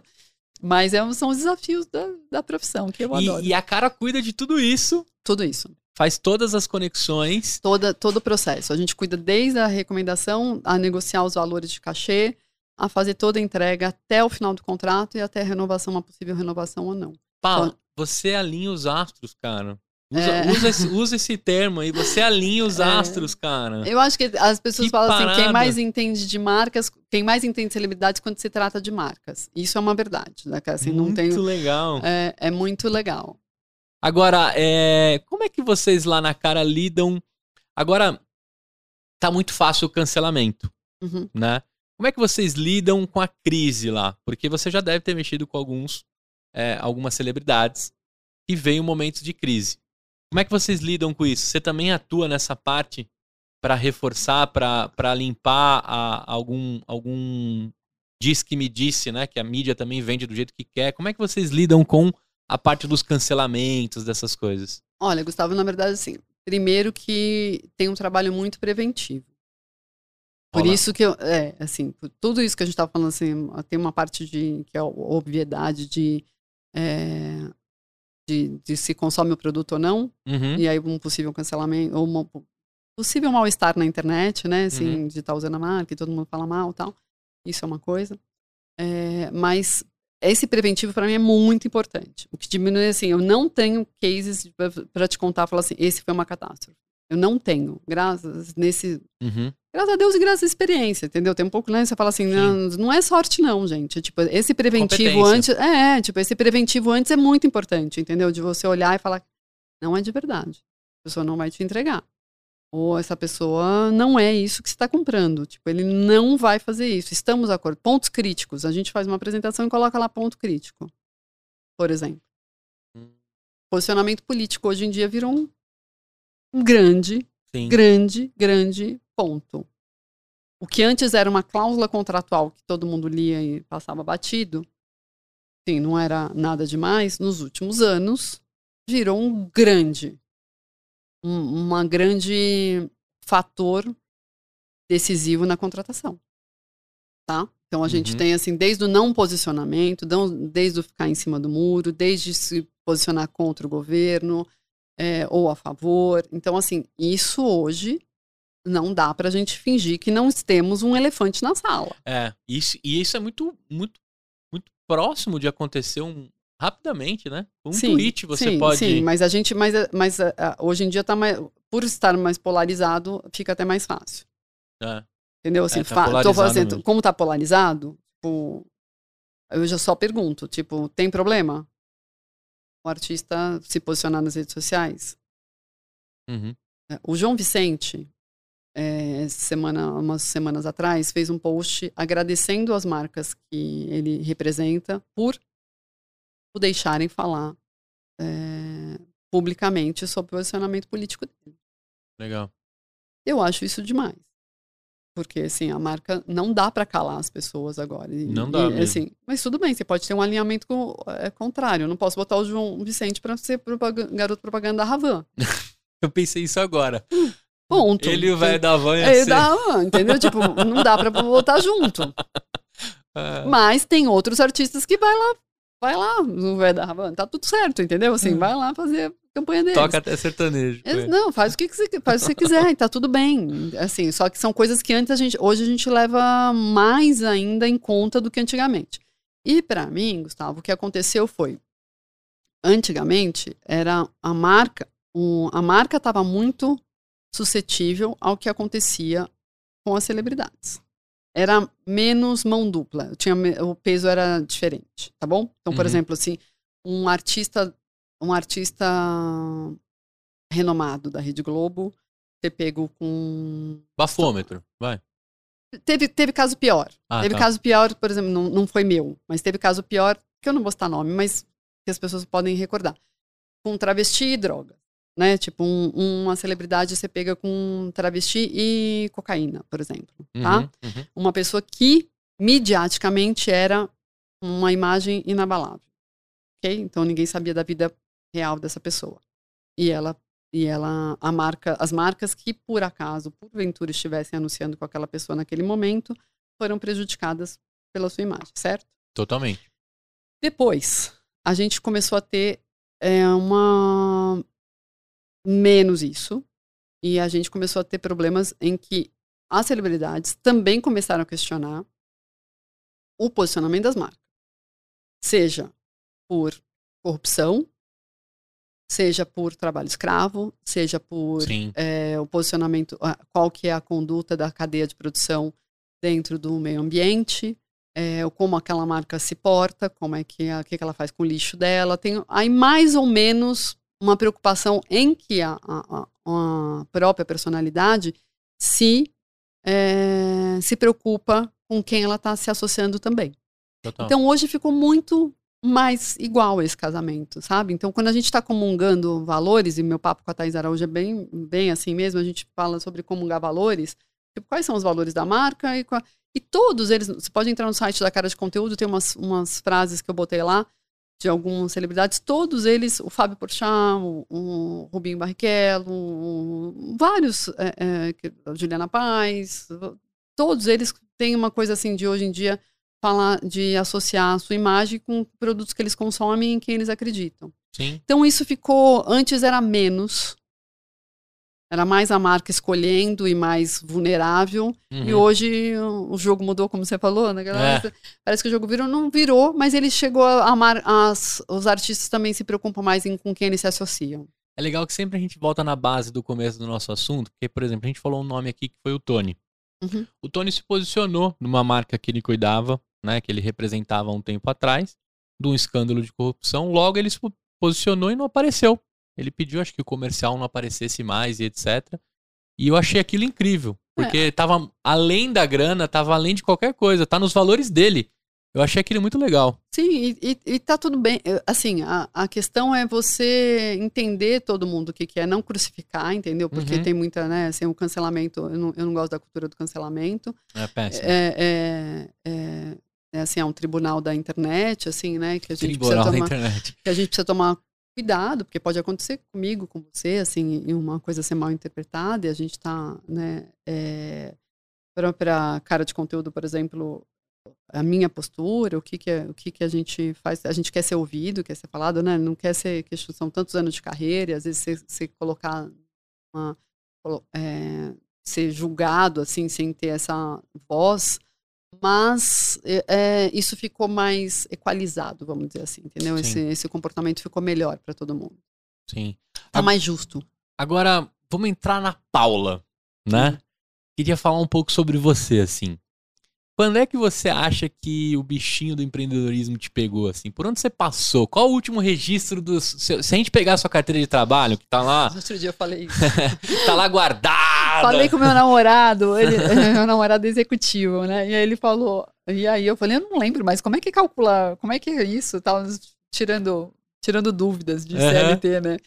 É, bom, primeiro, Gustavo, assim, que até... Eu sei... eu, eu comecei a trabalhar muito jovem, com 17 anos, 18 para pagar minha faculdade. Minha mãe era funcionária do Banco do Brasil, olha que feliz, né? Depois eu fui é. fazer a campanha do Banco do Brasil. Que legal. Mas ela era funcionária do Banco do Brasil e eu comecei, a, eu sou mais velha e comecei a trabalhar para pagar minha faculdade. E eu trabalhava, fazia, eu trabalhava de dia, fazia faculdade à noite. Depois eu consegui um estágio na Jovem Pan e, e depois, quer dizer, juntei dinheiro trabalhando numa fábrica de sofá é, para conseguir fazer estágio. Aí fui fazer estágio, porque o estágio, né, a remuneração de estágio não cobria né, a faculdade. E consegui um emprego na Gazeta Mercantil. E aí fui indo, assim, é, sempre consegui ter a capacidade de me relacionar muito bem e de criar. Eu, eu tenho uma rede de contato de, muito. As conexões são. É, não, e eu vou, eu vou acumulando. É, não, e eu vou acumulando pessoas na minha vida, sabe? Elas não vão ficando pelo caminho, assim. Eu tenho é, realmente é, vou fazendo isso. As pessoas foram me indicando para a Gazeta Mercantil, fui trabalhar no jornal, tive a oportunidade de conhecer o Brasil inteiro, é, organizando eventos por lá.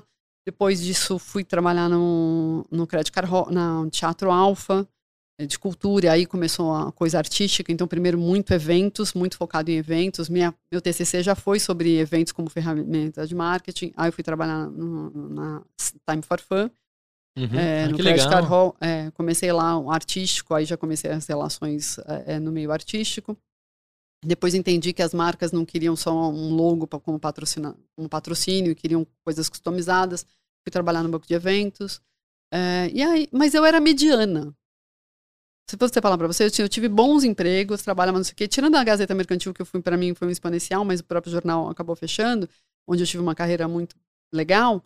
É, o resto eu era mais um atendimento, mais uma pessoa de. Eu, eu me considero. Eu, meu sentimento era que eu, qualquer outra pessoa podia estar fazendo aquilo, eu ainda não tinha me achado uhum. como era o meu, tipo, real talento. É, e aí ah, foi a maternidade, eu acho importante falar isso, foi a, trans, a, minha transição de carreira maior, meu passo, assim, foi, foi ser mãe e entender que eu não queria ter um filho é, e passar tanto... Eu, é difícil falar porque eu tive oportunidade, tá? Então, uhum. assim, dentro do meu lugar de fala, era uma pessoa que tinha, através do meu marido e do meu casamento, estrutura para falar assim, vou parar, eu escolhi parar de trabalhar para cuidar do meu filho. Tá? Eu falei assim, bom, já, na verdade a gente tinha mudado de cidade. Eu falei, bom, eu vou mudar de cidade, vou largar meu emprego, vai ser o momento de eu ter filho e eu vou parar de trabalhar para cuidar dele. Ok, ok. Então foi um combinado de casal. E a gente foi morar no Rio de Janeiro. Chegou no Rio de Janeiro, obviamente, eu, eu, eu era você ter uma ideia, no meu parto tava. Minha mãe não tava, minha mãe morava nos Estados Unidos, estava eu Ramalho. Tipo, a nossa relação era, era muito próxima com os artistas, e os artistas chegavam para mim: ah, eu tenho um projeto, eu tenho um projeto, você não quer vender esse projeto para mim? E aí eu comecei a entender é, o que, que eu sabia fazer mesmo. Que eu falava, putz, isso é a cara da marca tal. Esse projeto do Tony Garrido, esse projeto do Ed Mota, esse projeto da Elba. É, e comecei a endereçar para as marcas e para as agências em São Paulo, uhum. para onde eu achava, e foi assim que nasceu a cara de conteúdo. Quando eu falei, gente, isso não existe no mercado, eu vou fazer essa conexão. E então, assim, foi muito de uma necessidade de não querer estar de, a, como é que fala? Disponível para outras agências, sem minha agenda, sem, sem cuidar da minha vida, assim, entendeu? Ter um pouquinho mais de autonomia sobre a minha própria maternidade, é o quanto eu queria estar disponível para o meu filho que surgiu a ideia de trabalhar, de criar a cara de conteúdo, como que ser legal. empreendedora de casa. Hoje tem um grupo muito legal. Na época não tinha nada. Eu falo a Bitumami, a Dani Junco. Nossa, a Dani é incrível. Então, a Dani, por exemplo, que bom que você conhece ela. É, porque a Dani. entrevistei ela. Ah, a, Dani, é- a Dani é porreta. Então, mas, velho. por exemplo, assim, Dani, tudo que eu queria na minha vida era ter tido uma bitmami na época que eu, tipo, que eu fui lá, fiz tudo É. sozinha, com o filho trabalhando debaixo da mesa, entendeu? Assim, com- de fraldinha e eu falando com o cliente. É... Pezinho aqui no É, Moisés, é, né? entendeu? Sabe, tipo, putz. e tudo bem, e assim, e, e naquela época eu já, já tinha adotado o trabalho de home office, então, já, porque meus clientes eram todos de São Paulo e eu morava no Rio, então já não, já era Mega assim. comum pra você. Você sabe que eu vou falar, chamando uma coisa que você não me perguntou, mas de- em termos de empreendedorismo, que todo mundo, assim, muita gente também querendo que tem que ter um escritório para impressionar, que eu tinha que ter uma agência, que eu tinha, sabe, assim, criar uma super legal. Eu sempre soube que os meus clientes não iriam no meu escritório. Eu, eu sempre achei. Você ia ter um espaço ocioso. Putz, sabe, você fala assim, gente, eu nunca vou vir aqui, porque eu tenho uma agência e tenho um cliente. Geralmente as agências têm uns, têm, já tem um escritório legal. Eu vou competir com a minha, meu É. cliente, entendeu? Vou tomar Tentar- café lá. eu vou tomar Mas- café lá, eu vou fazer reunião lá, entendeu? Então, assim, eu nunca tive essa pretensão para querer mostrar ser grande, entendeu? Eu, meu, eu sei que o cliente precisa para mim é agilidade e certeza no que eu tô falando. Isso aí. Tipo, sempre foi isso, entendeu? Eu nunca me pensei assim, nossa, eu preciso ter um escritório para impressionar ninguém. Besteira, não é isso que meu cliente quer. Meu cliente quer que eu seja muito precisa na informação que eu tô dando para ele. Pronto. Que eu Uhum. esteja respaldada no que eu tô falando. Assertiva. Nunca foi de ter uma mega sala cool pra Olha o tirar foto. showroom. É, né? tirar foto de bração cruzado, sabe? Numa puta mesona. Nunca foi isso. Então, hoje em dia, se eu quiser, eu até faço, mas não, não, é, não é isso. E eu, esse modelo de home office, logo no começo, se estabeleceu por essa necessidade de eu estar perto do meu filho. E... Quantos anos ele tá hoje? Ah, hoje ele tá com 14. 14 Daqui a pouco eu anos. tô trabalhando na cara de conteúdo É. já. Eu já, já, uso ele para Rodrigo, quem que tá bombando aí? Ele É. já vai me contando as tendências e tal. Ele é o seu olheiro do TikTok, por é, exemplo. por né? exemplo, assim, Tá na ele, idade do TikTok. eu, dou, eu, dou uma, eu faço pesquisa de opinião com ele. Assim, mas o que, que, que você acha disso? Por exemplo, eu tô, tô trabalhando com um artista agora, o Zé Felipe, né? Aham. E eu testo. O Rô, você sabe quem é o Zé Felipe? Claro, mãe. Eu não sei o que. Eu falei, ah, entendi. Então, tipo, tá nessa galera, entendeu? Assim, Uhum. eu, eu O uso. Zé ele. Felipe é engraçadíssimo. Então, né? mas, por exemplo, assim, ah, e aí o Zé Felipe, ele sabe quem é, o Leonardo não necessariamente. Porra, não sabe quem é Talismã. Pô, Rodrigo, o dono da música Talismã, cara. é uma da- Então, mas, entendeu? Assim, pra ele, assim, ele pega quem é o Zé Felipe. Eu falei assim, mas ele é filho do Leonardo. Eu falei assim, ah, é? Tipo, entendeu? Mas eu acho legal, pra entender Sim, total, que total. ele não tá afetado. O Zé Uhum. Felipe conseguiu chegar nesse, nessa galera por ser o Zé Felipe, não, não, Não, nem- filho do Leonardo. Não, o filho do Leonardo. É, então eu é acho legal. muito legal, entendeu? Eu falo assim, legal, ele não, não vem com essa. Pro Rodrigo Agora duvido que ele conhece o Pedro e o Thiago. É, Tá vendo? Aí eu entreguei minha idade também. é, então, tá vendo? E, a- e aí sim Que vai. saiu né? da mesma fornada. E assim, e assim vai, entendeu? Você vai testando o que, que, que faz. O Rodrigo hoje já, já adora cara de conteúdo. Ele fala, eu falo, mas você não tem emprego garantido aqui, não. Você vai ter que se provar. É isso aí. É isso. Ele Ou ser um dos, das, dos stars. Ou são nos stars, assim, É. vou bem dele. Mas ele tá. Ele, ele é muito legal, assim. Ele, é- ele- é como ele já pensa, uma- ele tinha 5, 6 anos de idade, ele chegou pra mim, mãe, eu tive uma ideia. Ele fala, filho, por que, que você não pega a música dos seus artistas e bota na novela pra fazer sucesso? Eu achei tão legal, porque na cabeça dele ele não, não sabia que aquilo já existia e que era o começo de tudo da indústria fonográfica, certo? Sim. Ele olhando pra Você novela, emplacar uma música no. você emplacar uma na cabeça dele ele tinha acabado de ter uma super ideia, que era Que mãe, legal. por que que você não pega a música e coloca na novela? E eu falei, putz, já, já pegou o bichinho do entretenimento, já tá É. Hoje aí. ele vai falar, mãe, por que você não pega uma música dos artistas e põe no TikTok pra virar um, É, um isso, clássico ele, de, ele já de- fala, hoje mesmo eu tava mostrando pra ele, chegou, chegou a gravação de um, de um projeto que tá acontecendo agora na Chapada dos Veadeiros, e a gravação de um clipe, né? E tem dois artistas lá, e eu mostrei pra ele, ele falou assim, isso vai pro TikTok, né? Aí eu falei, vai pro TikTok. Que legal. Ai, deixa eu falar, eu não posso deixar de falar, eu amei trabalhar com o Brown. Brown. Brown, a gente fez um Ah. projeto incrível com Brown esse ano. Nossa, Carlinhos Brown é demais. entidade. Azaiô! Eu. É. Ele é muito maravilhoso. Amei trabalhar com o Brown, fico arrepiado. Ele é outro cara que eu queria muito, assim, sabe, encontrar. Eu acho a vibe daquele Ele- cara incrível, velho. Ele é uma entidade falando. Não, ele, ele transforma o The Voice, por exemplo, que eu tenho mais contato em ver ele no The Voice. Cara, eu não consigo ver aquele programa sem ele. Então é maravilhoso. Sabe, né? o cara, ele dá outro caminho Não, é outro pro caminho. entretenimento. É, é outra coisa. É, é É. mágico. É, É. mágico. Ele é é muito incrível. legal. Foi muito legal trabalhar com ele. Podia de- Talentosíssimo. Não podia deixar de falar dele. É. Assim. Não, e, um- e uma pessoa humilde. O Gera cara, oportunidade pra todos. Desde a época do Timbalada, esse cara é foda. Não, o trabalho dele, o trabalho dele é maravilhoso e mundialmente respeitado, né? Mundialmente respeitado. Quase faturou o Oscar lá com a trilha sonora do. Não, do, do filme Rio, né? Do Rio, assim, é, quase. é mundialmente respeitado. Então, o Brown é uma pessoa, assim, que foi para mim foi um prazer trabalhar esse ano. Nunca tinha trabalhado com ele, a gente só, só- a gente só tinha se encontrado de carnaval, mas esse ano a gente teve a oportunidade de fazer um trabalho juntos e foi incrível. Legal. Você continua frequentando o carnaval? Impossível, né? Eu que morei na Bahia, uma vez que você pisa num carnaval. Eu vou todos os anos a trabalho, Uhum. é, acaba calhando de ter alguma coisa trabalho. Esse ano a gente não sabe se vai ter, né? Ano que vem, assim, quanto vai ter, como Uhum. vai ser.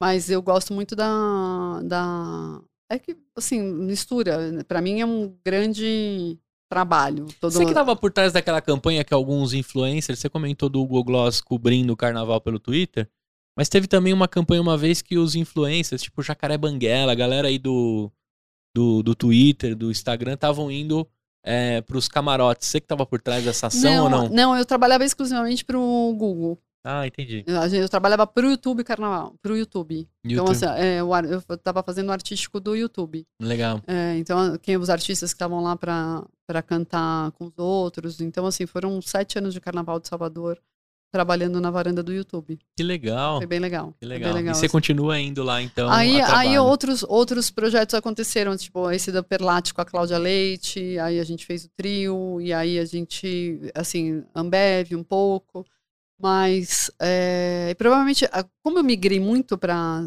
publicidade, hoje é Uhum. uma ativação ou outra que pode acontecer no carnaval. Mas ainda assim eu opto, eu gosto, assim, não, não, não é lá embaixo, mas eu gosto do entretenimento que aquilo movimenta, é mágico, né? É, assim, não, é o carnaval mágico. é incrível. Eu, sabe que é, eu não Eu gostava passo do... pelo Rio também, assim, mas eu, eu acho apo- apoteótico, né? Assim, mas, É. mas o Carnaval de Salvador tem uma, tem uma magia. E você é nascido em São Paulo? Sou, sou paulistana. Paulistana. paulistana. De qual bairro aqui? Putz, é, Zona Norte, é, na Serra da Cantareira, só que é, eu sou meio do, do, do Brasil, assim. É. Minha família é espalhada pelo Brasil todo. Eu tenho família no Rio de Janeiro, no Espírito Santo, então eu não me sinto tão paulistana, Entendi. assim, sabe? Mas é de origem ZN. É, de, de origem ZN. É. E, mo- e morei no, eu morei no Amazonas, pra você ter uma ideia. Que legal. Tipo, uma cidade chamada Itacoatiara, fica duas horas e meia de Manaus. Sabe? Tipo, Que loucura. É, Quanto tempo você morou lá? A minha mãe morou cinco anos, eu morei é, quatro. Morei um Quatro, pouquinho, um pouquinho legal. menos porque eu vim estudar. Voltei pra São Paulo pra estudar. Mas ela. Então, assim, sabe quando você é do meio do Brasil mesmo? Se pegar o mapa do Brasil, tem PIN seu em todas as capitais? Todas. É, que Todas as legal. Eu queria atingir esse todas, marco. todas as capitais. Todas as capitais e, e, e rincões, por exemplo, econômicos, por, é, como Juazeiro, sabe? É, lugares assim onde, onde tem algum tipo de indústrias, vinícolas no Rio Grande do Sul. Uhum. Tive a oportunidade de conhecer. Tipo Itajaí. é, isso, é. Itajaí, Fabril, sabe? Uma coisa assim. Caruaru. Caruaru, exatamente. Cidades satélites e Cidades são- satélites, assim, polos econômicos, assim. Sim. Eu, eu tive a oportunidade de conhecer. E o trabalho levou para isso. Na verdade, falando isso, é, o trabalho, esses. é, fui- eu conheci o mundo, a África do Sul. Eu fui para África do Sul com o Skank, a gente tava falando assim. Então, assim, ah, meu, Que legal. não, não tem como não amar meu trabalho. Agora deixa eu te falar, já que você tocou nesse assunto, essa é a parte que o Gustavo curioso, né? Eu uso uma frase que um dia eu vou descobrir o dono para dar os créditos. A criança estranha que assistia pequenas empresas, grandes negócios. Eu sou esse cara, só que eu sempre fui curioso pelo bastidor de tudo, não só do empreendedor, dos negócios. E aí eu queria te fazer uma pergunta.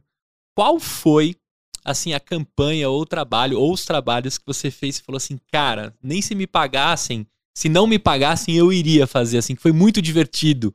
Tipo, ir pra África do Sul com o Skank, acho que já tá ali no, no- na, na lista. Mas o que mais rolou assim que você falou, meu Deus, ainda estão me pagando no final do mês? Então, por exemplo, esse projeto que eu fiz seis anos para a BR Distribuidor, o artístico, o artístico é, de, um, de um projeto de desafio Petrobras que chama, ele eu fiz México. O, primeiro que eu fiz foi Cancún. Eu fiz o último Que show, é, o último show que eu fiz, o último show do Chiclete com Banana. E aí eu fiz a produção artística do, de toda de todo artístico lá. Eu fiz Roupa Nova com o Paulinho, que faleceu. Ah, é, Roupa é, foi Roupa Nova, foi incrível. Roupa Nova, Chiclete com Banana. Esse de Can- Sérgio Lorosa. É, viajei com o Zico para Cancún. Foi incrível ah, tá com o Zico lá. Esse, e depois eu fiz Dubai, é, África do Sul, com Skank, J Quest. Depois a gente fez Los Cabos, essa viagem para. Depois a gente fez Portugal também com Jota.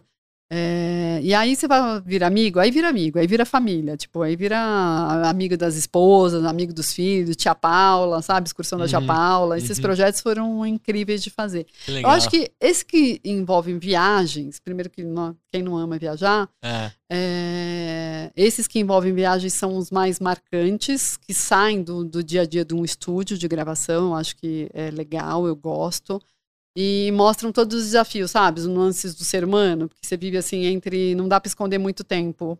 Num estúdio aqui na Vila Leopoldina, em São Paulo, você tem ali oito horas, você ainda fica no personagem que todo mundo Uhum. sustenta. Agora, numa viagem, aí, aí não tem o que fazer. Depois de uns dois, três shots de tequila. Não, assim, lá, lá em, por exemplo, lá em. é, a gente, né, o vinho da África do Sul eu nem conhecia. E aí a gente, tipo, puta, o skunk a gente ia né, fazer degustação de vinho. Foi incrível. Que São rolê. a, gente, rolê. a gente fez a, a maior tiro- tirolesa do mundo Na África do Sul também, é. na África do Sul. E a gente É. fez. Aí, tipo, era eu, as crianças, os filhos todos, porque os meninos do skunk, tirando o Lelo que foi com a Riva, os outros só levaram os filhos, as esposas não foram. Então, realmente ficou tia Paula, sabe, para as crianças. Entendi. E a gente desceu a tirolesa. Então, assim, são projetos que envolvem projeto e vida, né? Que legal. E, e o legal, Gustavo, assim, não é pela celebridade em si, mas é que por trás das celebridades tem pessoas muito interessantes. Então, você, quando você fala de amigo, fala, depende. Eu sou encantada por pessoas inteligentes, pessoas interessantes. Então, quando eu chego e tenho uma oportunidade de sentar ali e ficar conversando com o Chororó, por exemplo, Uhum. tá? Tipo, Voltando-se para um dia de estúdio, mas que eu tenho a oportunidade de ficar uma hora batendo papo com o Chororó sobre mercado, sobre quantos anos de carreira, sobre como ele fez aquilo, como é que ele construiu aquilo outro, como é que ele chegou lá, como é que foi aquela música, não sei o quê. São pessoas interessantes. Não é a celebridade, nossa, o Chororó, ah, é fulano, é aquilo. Não, tipo, Rodrigo Santoro, por exemplo. Rodrigo, como é que é trabalhar fulano? Como é que foi fazer, não sei o quê. É uma oportunidade de conhecer gente Que legal. interessante. Que legal. E às vezes é um diretor, não necessariamente a celebridade. É, às vezes é um diretor que é muito experiente. O Clóvis de Mello, por exemplo. O Clóvis é um diretor, é dono da Cine. Ele fez todos os comerciais de Havaianas, desde o Chico Anísio. 130, sei lá, já perdi a conta quantos filmes o Clóvis fez, dirigiu. Hoje em dia, duplar com ele, pra mim, é uma honra. Que legal. Eu chegar numa campanha de celebridade e ele falar, pô, a Paulinha que tá aqui, tô tranquilo. Ele sabe que sou eu que vou entregar o artista pra ele. E a gente dupla maravilhosa. Ele chega num set de filmagem e fica tranquilo que eu tô lá fazendo o meio de campo e eu fico tranquila que tô entregando um artista pra um diretor que sabe dirigir celebridade. Então, pra mim, assim, o mais legal é, são essas, essas relações que a gente vai criando, sabe? E aí no final ainda ganha uma grana pra isso, né? Isso, aí se fala. e aí, melhor ainda, É, né? Tipo, melhor é ainda. melhor ainda saber que tá sendo bem paga para fazer aquilo, entendeu? Agora, eu, em geral, meu sentimento é. Foi uma, como empreendedora, foi um desafio, Gustavo. Ah, Esse, se eu tava falando de Paula, assim, qual foi o meu desafio? Uhum. Era- meu desafio era co- saber cobrar por uma coisa que eu amo fazer. É mesmo. É, né? Porque você gosta de fazer, aí você vai fazendo, entendeu? Aí, E você acha que é E aí- pecado ganhar dinheiro daquilo?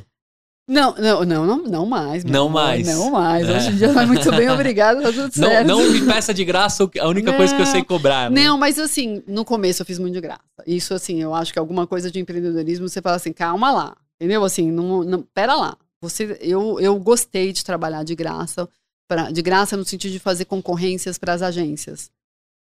Foi, foi isso, foi ter trabalhado tantas horas prestando serviço para concorrência das agências. Por exemplo, uma agência tinha uma concorrência lançamento do é, sa- salão do automóvel, vai na época que eu fazia evento. Mas era uma concorrência, cinco agências eram chamadas. Eu entrava por três. Três agências me ligavam e falavam: Ó, o nosso briefing é esse, nosso briefing é esse, nosso briefing é esse. Então, das cinco, eu tinha chances de entrar por três. Mas já sabendo que só uma ia ser a vencedora, certo? Então, eu tinha que Uhum. trabalhar três vezes. Meu trabalho era três vezes para saber que eu só ia ganhar de um. Certo? Só ia ser Uhum. remunerada pelaquela agência que ganhasse. Que ainda tinha 20%, né, assim, duas chances ali de não serem as minhas, certo? Uhum. Então, de cinco eu tava lá. Bom, mas o que, que me deu isso? Me deu muita agilidade. Muita agilidade de saber quem eram os empresários, orçar, orçar, orçar, orçar, sabe? Saber quem era que trabalhava, quanto, quanto custava. Então, o que, que aconteceu? Eu trabalhei, trabalhei, trabalhei de graça, mas numa hora eu não precisava mais trabalhar, porque as pessoas me ligavam e falavam assim, Paula, a gente tá pensando em fazer um show do fulano, do fulano, quanto você acha que é? Eu falo, é tanto. É tanto. Porque eu já tinha orçado em algum momento, aí vai lá e fecha, entendeu? Então, você, tudo que eu tinha investido de suor, de relação, foi se foi base para foi base para isso. Então hoje em dia e hoje em dia eu só consigo fazer essa produção artística toda porque eu fiz muito evento. Muito evento, muito show. E quem sabe, o Faustão fala, né? Quem sabe faz ao vivo, é isso. A, a, se vira nos 30. Se vira nos 30. Qual que é o maior diferencial que hoje as agências têm? É minha cabeça de produção. Eu penso por eles o que, que pode dar errado, o que, que pode dar certo. Então, na hora que eu venho com eles, não é recomendar o artista e eu saio fora. Não, eu faço parte de toda a produção. Não, gente, vocês Pô, e a sua cabeça pensante de publicitária que ajuda. Não, a gente vai falar assim, não, mas peraí, a diária de produção vai ser no dia 25, então no dia 20, então, não, não dá pra eu fazer isso. O cara precisa chegar dia 24, então tem que buscar duas datas. Aí eu já falo antes que precisa estar previsto em contrato, que o cara tem Olha o que, que é preventivo. É. é você pensar com uma cabeça de produção de que aquilo não vai dar certo. E ajudar, às vezes, um iniciante, porque às vezes as, as marcas e as agências, às vezes, precisam trocar pessoas que valiam 15 por uma de cinco que não tem essa experiência. Então chega ah. eu com 20 anos de experiência e fala, amor, deixa eu te falar uma coisa, pro meu cliente, não vai dar pra gente fazer desse jeito. Se a gente fizer, se eu fizer isso que você tá me pedindo, vai dar errado. Vai então, dar ruim. Vamos sinalizar isso aqui, vamos negociar, mas eu vou fazer o artista chegar um dia antes para ter tempo de de, enfim, margem, um tempo de manobra. Uhum. E em toda essa experiência a gente coloca no dia a dia, sabe? Mas aí com o tempo, você vai fazendo isso tão natural que eu falo, opa, mas peraí, eu preciso cobrar por isso. E hoje, até hoje, meus, os meus clientes falam, mas você não pode cobrar por isso. E aí é o cuidado de falar assim, poder eu posso, mas eu vou ter que botar mais gente para cuidar disso. E meu, meu cliente ainda quer que eu esteja com o olho nele, presente. Eu não posso escalonar e colocar umas é, ou não escalonar, mas ampliar e colocar um exército de, de paulinhas trabalhando, uhum. sendo que o cliente precisa ser de uma, às vezes, uma coisa muito cirúrgica, sabe? É, e eu acho que esse lance artesanal, né? Cada casa é um caso, cada obra é um, uma obra, cada evento é um evento, tem muito de você ali, né? É, eu, eu tenho hoje pessoas assim que trabalham comigo há bastante tempo que já conseguem é, saber o que eu tô pensando. Quantas assim, pessoas são na cara? Putz, a gente trabalha numa estrutura chutíssima, de três pessoas. Três pessoas? Abaixo de mim, assim, sabe? Legal. Tipo, é, é, é, mas é isso, eu faço muito. É, como é que eu falo? O, poderia ter mais gente, Gustavo, muito mais, pegar um escopo muito maior. Não é o que eu vou fazer nesse movimento agora. Sim. Não, não passo é. Passo a passo. É, eu tive uma, eu tive uma agência, eu fui sócia de uma agência há três anos e a gente tinha uma equipe relativamente grande de baixo. E eu fui saindo do dia a dia. Com essa história de ter oito sócios, não sei o quê, e virar vice-presidente, não sei, sabe assim, reunião de conselhos e etc. Fui tornando um no Olimpo do empreendedorismo, é, sabe? Assim, com grandes nomes, não, não sei o quê. E aí eu comecei a ter cliente falando mais cadê a pau? E, mas cadê? E, e a prestação de serviço, as pessoas eu não preciso me vender. Assim, prestação de serviço, as pessoas trabalham o que elas querem. Que você não tem um produto pronto, não dá para comprar só de você, não é um celular, não é uma água, não é certo? Tipo, tá na, no relacionamento. A prestação de serviço é o relacionamento, é você gostar das pessoas, é você ter um uhum. entendimento, você falar a mesma língua, as pessoas se entenderem, saberem se comunicarem é, e terem os mesmos valores ou a mesma pegada de trabalho. Eu tenho um cliente que eu não trabalho. Gosto gosto da cultura deles, não trabalho. Pronto, só porque é o cliente. Não, prestação de serviço é isso. Não gosto da atitude da pessoa, acho Sim. o cara um escroto com os funcionários. Entendeu? Tipo assim, não vou trabalhar com isso. A prestação de serviço eu posso escolher, eu posso ter parceiros muito mais legais, incríveis, é, que confiam que vou a troca... uma semana do meu... Né? Não, não, entendeu? Assim, tem que ser vibe boa. Eu só trabalho na vibe boa, entendeu? Não, não. Gente, sabe o cliente que fica procurando onde vai... Onde vai achar o erro? Não, gente, vamos ser Pra frente, Não, pra frente, né? vambora, né? vambora, vambora. É, então, assim, para mim, a cara de conteúdo ainda é, é, tem, um, tem movimentos que eu posso crescer. Por exemplo, ah, todo mundo fala de influenciadores, né? Vou fazer uma, um braço de influenciadores. Eu, eu acho que tem gente muito competente já fazendo isso. E eu posso cobrar muito mais para a pessoa me entender. Então, eu me vejo hoje em dia, por exemplo, a marca não pode ter erro, chama. Sou muito mais isso. Não pode ter erro no processo, Uhum. me chama. Uma cara de conteúdo. Aí, não vai ter, aí eu cobro por isso, mas não vai ter erro no processo. Agora, eu fazer uma planilha, colocar um monte de gente para cuidar da operação, então sei o que, sabe, gente inexperiente que pode, que pode dar erro, não me sinto confortável ainda. Entendi. E o que, que você vislumbra pro pós-pandemia aí, né? A gente voltando ao normal. O que, que você vislumbra aí para próximo, os próximos 12, 24 meses da, da cara? Então, da gente, assim, talvez a gente, talvez eu faça esse movimento. Tá. Tal- é- é, pode ser que eu faça um movimento de, de expansão, mas com muito cuidado, assim, em- em- ainda prezando pela qualidade, assim, sendo muito, muito. Garantindo a presença e o CPF, né? É, não, e assim, é muito por demanda dos clientes de re- estarem reclamando do que está sendo entregue no mercado. E, e eu, e eu acho que esse poder de execução é uma coisa que dá para eu, eu tirar. Aí são meus medos, né? As coisas de como empreendedora, assim, será que eu tô com medo? Tomar espaço, entendeu? E todo Uhum. mundo falando, vai, vai, vai, vai. Eu, ai, mas eu tô confortável aqui.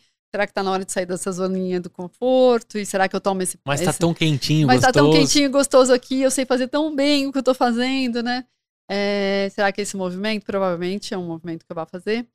E, mas só vou fazer se for com muita tranquilidade, muita, assim, sabe, respaldo é, de, de ter uma equipe boa, de ter bons parceiros, de saber o que eu tô fazendo. Uhum.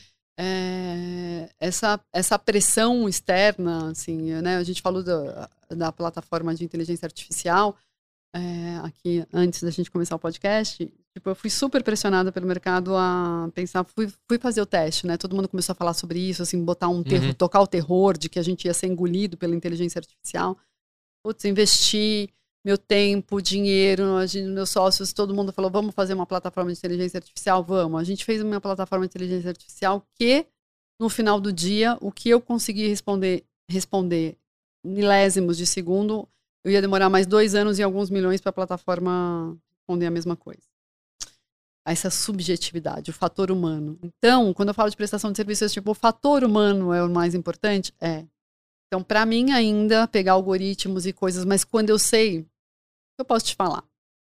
Quando a, é, você, você a- os dados olham para trás, olham a atualidade. E, Uhum. e eles sinalizam o que vem pela frente, tendências. se- as tendências. Porém, quando a gente está falando de seres humanos que é, com essa vulnerabilidade toda que a gente falou, de estarem expostos, de erros, de cancelamentos e etc., a gente precisa ter um olhar de recursos humanos, sabe? Quando você olhar por trás e falar assim, por quê?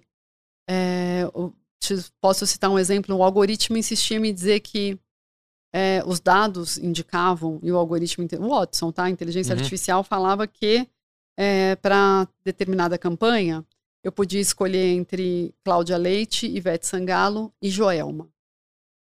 Fiz uma pausa de segundos aqui para vocês pensarem qual é a diferença entre os três, tá bom?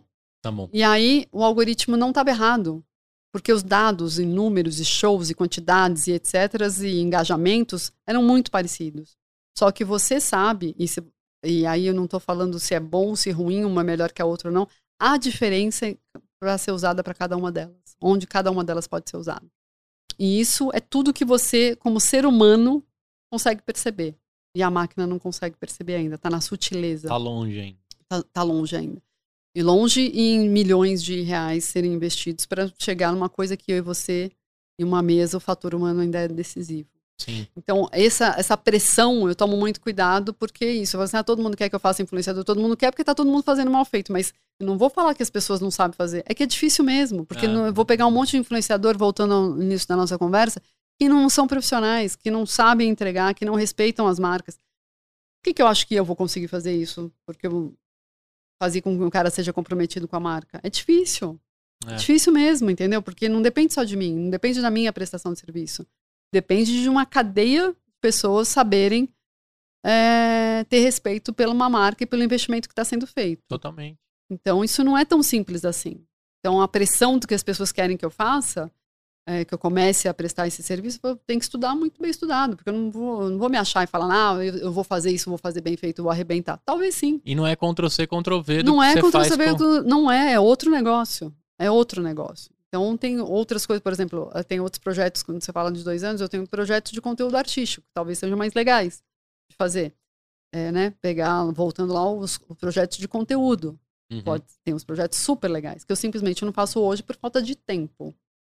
Então, esses projetos de conteúdo que são chamados para parcerias, que as marcas pedem para fazer, essa curadoria pode ser uma coisa muito mais que seja mais factível de acontecer a médio Legal. prazo. Mas eu só espero, Gustavo, que a gente comece a viver que a gente esteja com relações pessoais e sejam próximas de novo. Sete sim, de filmagem, sim. sabe? Cheio, assim, que a gente possa estar tá convivendo. Ontem eu passei uma diária o dia inteiro atrás um Zoom, 10 horas olhando uma produção.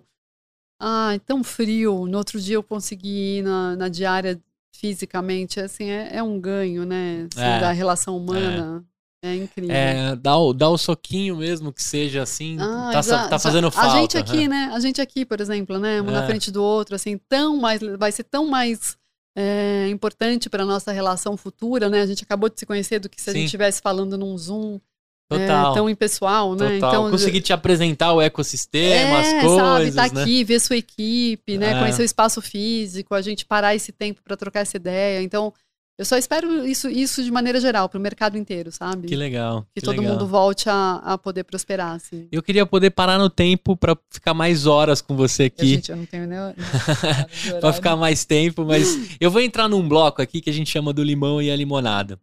O limão eu queria que você contasse assim, qual foi o azedo da vida que você só aprendeu? Você lembra o gosto desse azedo para nunca mais passar por ele? E depois eu quero que você conte uma limonada aí do azedo que você conseguiu transformar numa numa limonada, o limão à limonada? Eu acho que por ter começado a cara de conteúdo sozinha e ter feito isso, a prestação de serviço, tal, não sei o que, eu sempre achei que eu dependesse de mais pessoas para prosperar. Para eu achava que eu tinha que ter mais gente. Que nem, por exemplo, o um empreendedor que fica buscando parceiros, investimentos, e, sabe? Fica achando que com mais gente vai escalonar e vai fazer não sei o quê. Eu fui chamado para uma sociedade onde tinha um empresário super é, é, que eu respeito pra caramba, grandes, enormes, assim, e que para mim foi uma membership, assim, como mulher, fazer parte de um conselho com oito sócios, com grandes nomes e tal, foi muito importante. Tá? Eu achei que isso fosse dar uma um up, um up enorme assim. A, a curto prazo deu, assim, nossa, que legal, porque eu aprendi uma série de coisas que nem eu te falei assim, ah, de uma estrutura corporativa, assim, de empresa, de startup, de de fazer parte de uma holding, de um grupo, de essa coisa bem reuniões de conselho em que eu só ouvia falar, uhum, sabe? Assim, uhum. é, e aí, de repente, isso para mim eu fui vendo que falou assim, tá, mas isso não tá me trazendo resultado no meu negócio. Eu já tinha um negócio antes, eu trouxe ele para dentro dessa estrutura grande, ele continua igual, nada mudou. Então, para mim foi muito difícil. É, é, foi, um, um, foi uma decisão, falar assim, gente, é, é, todo mundo olhando, achando que era incrível, sabe que não, não era de aparência, vou falar porque aquilo existia e era legal. Uhum. Só que eu sabia o que, que eu tinha levado e o que, que eu estava agregando. E era muito pouco. E aí esse foi meu maior limão, assim, sabe? Tipo, o que, que eu faço agora? Eu vou sair disso aqui, tomar coragem de sair de uma relação todo mundo acha que é incrível para voltar para minha vida sozinha, pegar aqui meus clientes que rumo. eu trouxe e voltar para casa. E aí sim, eu tinha uma sede, um escritório incrível, todo esse oba-oba, cheio de funcionários, etc. E voltar para casa de novo, eu e um computador. E com os meus clientes, que quem sabe viriam comigo ou não. Uhum. E aí a limonada foi que três meses depois todos os clientes vieram comigo. Essa agência fechou seis meses depois, na pandemia, enquanto eu estava triplicando o tamanho de faturamento. E a gente ah. acha que juntos a gente vai mais longe, né? É, não, eu, eu, eu não vou tirar, assim, eu acredito, sim, mas juntos de quem? É. Tipo, juntos dos meus clientes que eu sabia o que eles precisavam, juntos né? de quem, é, por quê, é, pra onde? Então, assim, foi juntos, né? No final das contas, não foi junto com essas pessoas que tinham outros objetivos e outros... É, que tinham outros objetivos, ponto. Mas no meu dia a dia, aquilo que eu melhor fazia, eu voltei para casa, literalmente para casa, né? Um home office de novo, antes da pandemia ainda. Falei, o que, que eu vou fazer? Agora, vou esperar meus clientes virem. Liguei para um por um, falei, olha, gente, eu, assim, eu não estou mais dentro daquela estrutura grande, mas a minha promessa é que eu vou voltar a atendê-los pessoalmente de novo. Não vai ter mais uma equipe enorme debaixo de mim e, você, e eu super distante. prometo para vocês, vocês vêm comigo? Três meses depois estavam todo mundo comigo. Hoje eu tô faturando mais do que eu faturava dentro, da, dentro daquele grupo. E Que cada um animal. tá seguindo sua vida. E, e para eles era muito impessoal. Eles não eram o nosso negócio da vida deles. Era só mais um negócio, tá? Mas para mim era, era a minha vida. Era, só Era o vida meu, assim, é onde meu olho brilha até hoje, né? Um podcast, vocês estão vendo tão claramente assim, mas é onde minha paixão tá. Sim. E eu sei fazer isso também. Então é, é sem menor pudor em falar que sei, que manjo dessa história. E aí foi a limonada, sabe? Gustavo Animal. virar e falar assim: putz, cara, eu não preciso de ninguém. Hoje, se eu precisar de alguém, um player, mais gente, mais sócio, para trocar ideia, sinto falta de, de ficar nesse lugar sozinha, sim.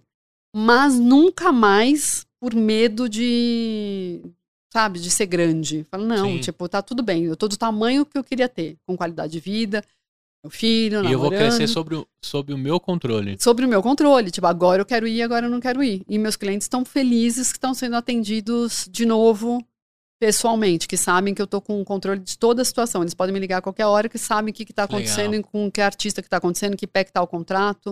Sem neura, sem, sem ser network, sem ser workaholic maluca, não. Tipo, Uhum. tá tudo certo. Tá tudo bem. E tá tudo bem. Legal. Vambora, vambora. Agora, como é que como é que eu bebo da fonte Paula Gertrudes? É, é assim mesmo, né, Gertrudes? É. Como é que eu bebo da sua fonte? Como é que como é que é o seu dia? O que, que você tá lendo lá na sua cabeceira? O que, que você tá ouvindo? Curtindo? Olha, tenho uma. é, é, primeiro, que, que eu aprendi esses anos, e acho que esse, esse- o seu público que é sedento por empreendedorismo, se eu puder dar. Eu tenho 46 anos, tá, Gustavo? Parece. Mas eu tenho 46 anos. Eu ia te falar 34, É, 33. né, Eu tenho 46 anos e estou super feliz com a minha idade, tá tudo certo. É, até para as pessoas verem que é um processo, entendeu? Não é ah, bom, É isso um dia aí. para não, tá tudo certo. Você tem eu- uma certeza que a gente vai envelhecer, né? é, e, e tem que envelhecer bem, tá tudo certo. Agora, eu tava te falando isso porque é, é hobby. Tem que ter hobby. Então, assim, Hum, todo mundo maluco do empreendedorismo, eu li todos os livros que pode falar, assistia todos os vídeos, não sei o quê. Todos esses caras, todos que você me falar, provavelmente eu li. Eu tenho uma dica de leitura que eu vou te dar. Aham. Só, só um fato que eu acho importante. Achem um hobby, gente. Tipo, É importante para a formação de quem é. As pessoas ficam mais interessantes, o empreendedor. Ah, mas que horas que eu vou fazer isso? Cara, tem que ter um assunto de interesse. Homens têm mais do que mulheres, tá? Em geral, pelo, conversando com as minhas amigas, homens, ou, ou- ou é um futebol, ou é uma banda, ou gosto de tocar, ou, Ou é gosto um de fazer. podcast. Ou é um pod- Então, mas assim, alguma coisa que te faça prazer sem pensar que aquilo tem que virar um negócio. Porque as pessoas misturam, ah, ser apaixonado. Não, gente, deixa uma coisa imaculada, deixa lá um ser humano, entendeu? Assim, uma Deixa coisa que uma coisa imaculada. Deixa uma coisa imaculada. Fica o louco de que tudo tem que virar. Ah, mas eu sou apaixonado, então se eu fizer o, o que eu apaixono, nunca vou estar trabalhando, não é isso? Se você É. fizer o que você ama, tem uma frase dessa feita. Não trabalhe mais nenhum dia da sua vida. É, então, não, que vai ser trabalho, entendeu? Aí você vai transformar aquilo que você mais ama num trabalho. E vai tipo, deixar chato. e vai deixar chato. Então, assim, por exemplo, eu amo. eu- agora, por exemplo, eu ando a cavalo. Então, se você entrar no meu Instagram, você vai olhar e falar assim, mas, gente, essa é a Paula empreendedora ou ela é uma amazona?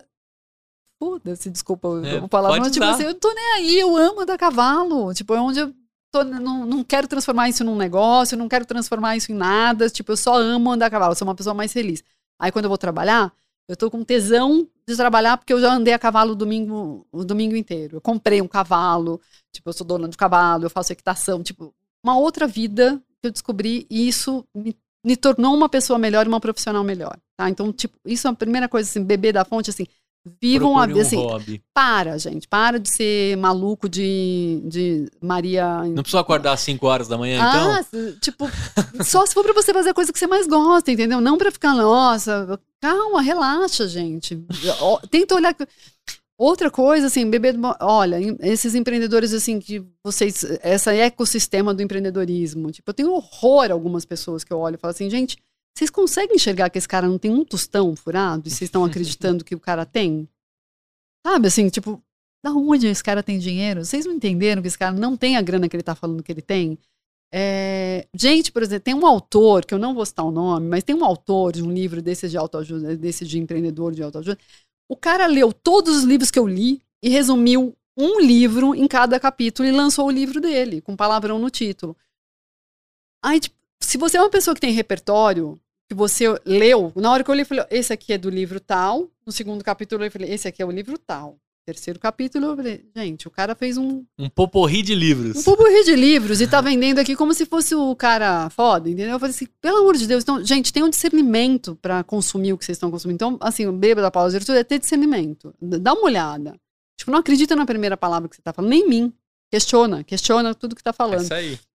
Entendeu? Porque daquilo vem de outro lugar. Tipo, a cultura vai te dando isso assim. Então você começa a ler um, um best-seller agora, que é só uma releitura do, de um livro que foi lançado em 1940 de administração, entendeu? Que está repaginado por uma coisa agora. Então tenham, tenham discernimento. E dica de leitura, assim, para mim, é, é não ler um livro só. Então as pessoas acham que elas não conseguem ler. Eu sei que o celular e a pandemia diminuíram muito a capacidade da gente ler. Uhum. Ah, inclusive a minha, que era uma, que sou uma leitora voraz. É, mas é, eu sei que isso, o celular fica ali chamando toda hora, faz não sei o quê.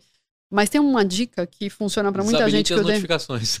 Mas tem uma dica que, é, é, que é importante, assim, é você não tentar ler um livro só. Por quê? Você assiste uma série só?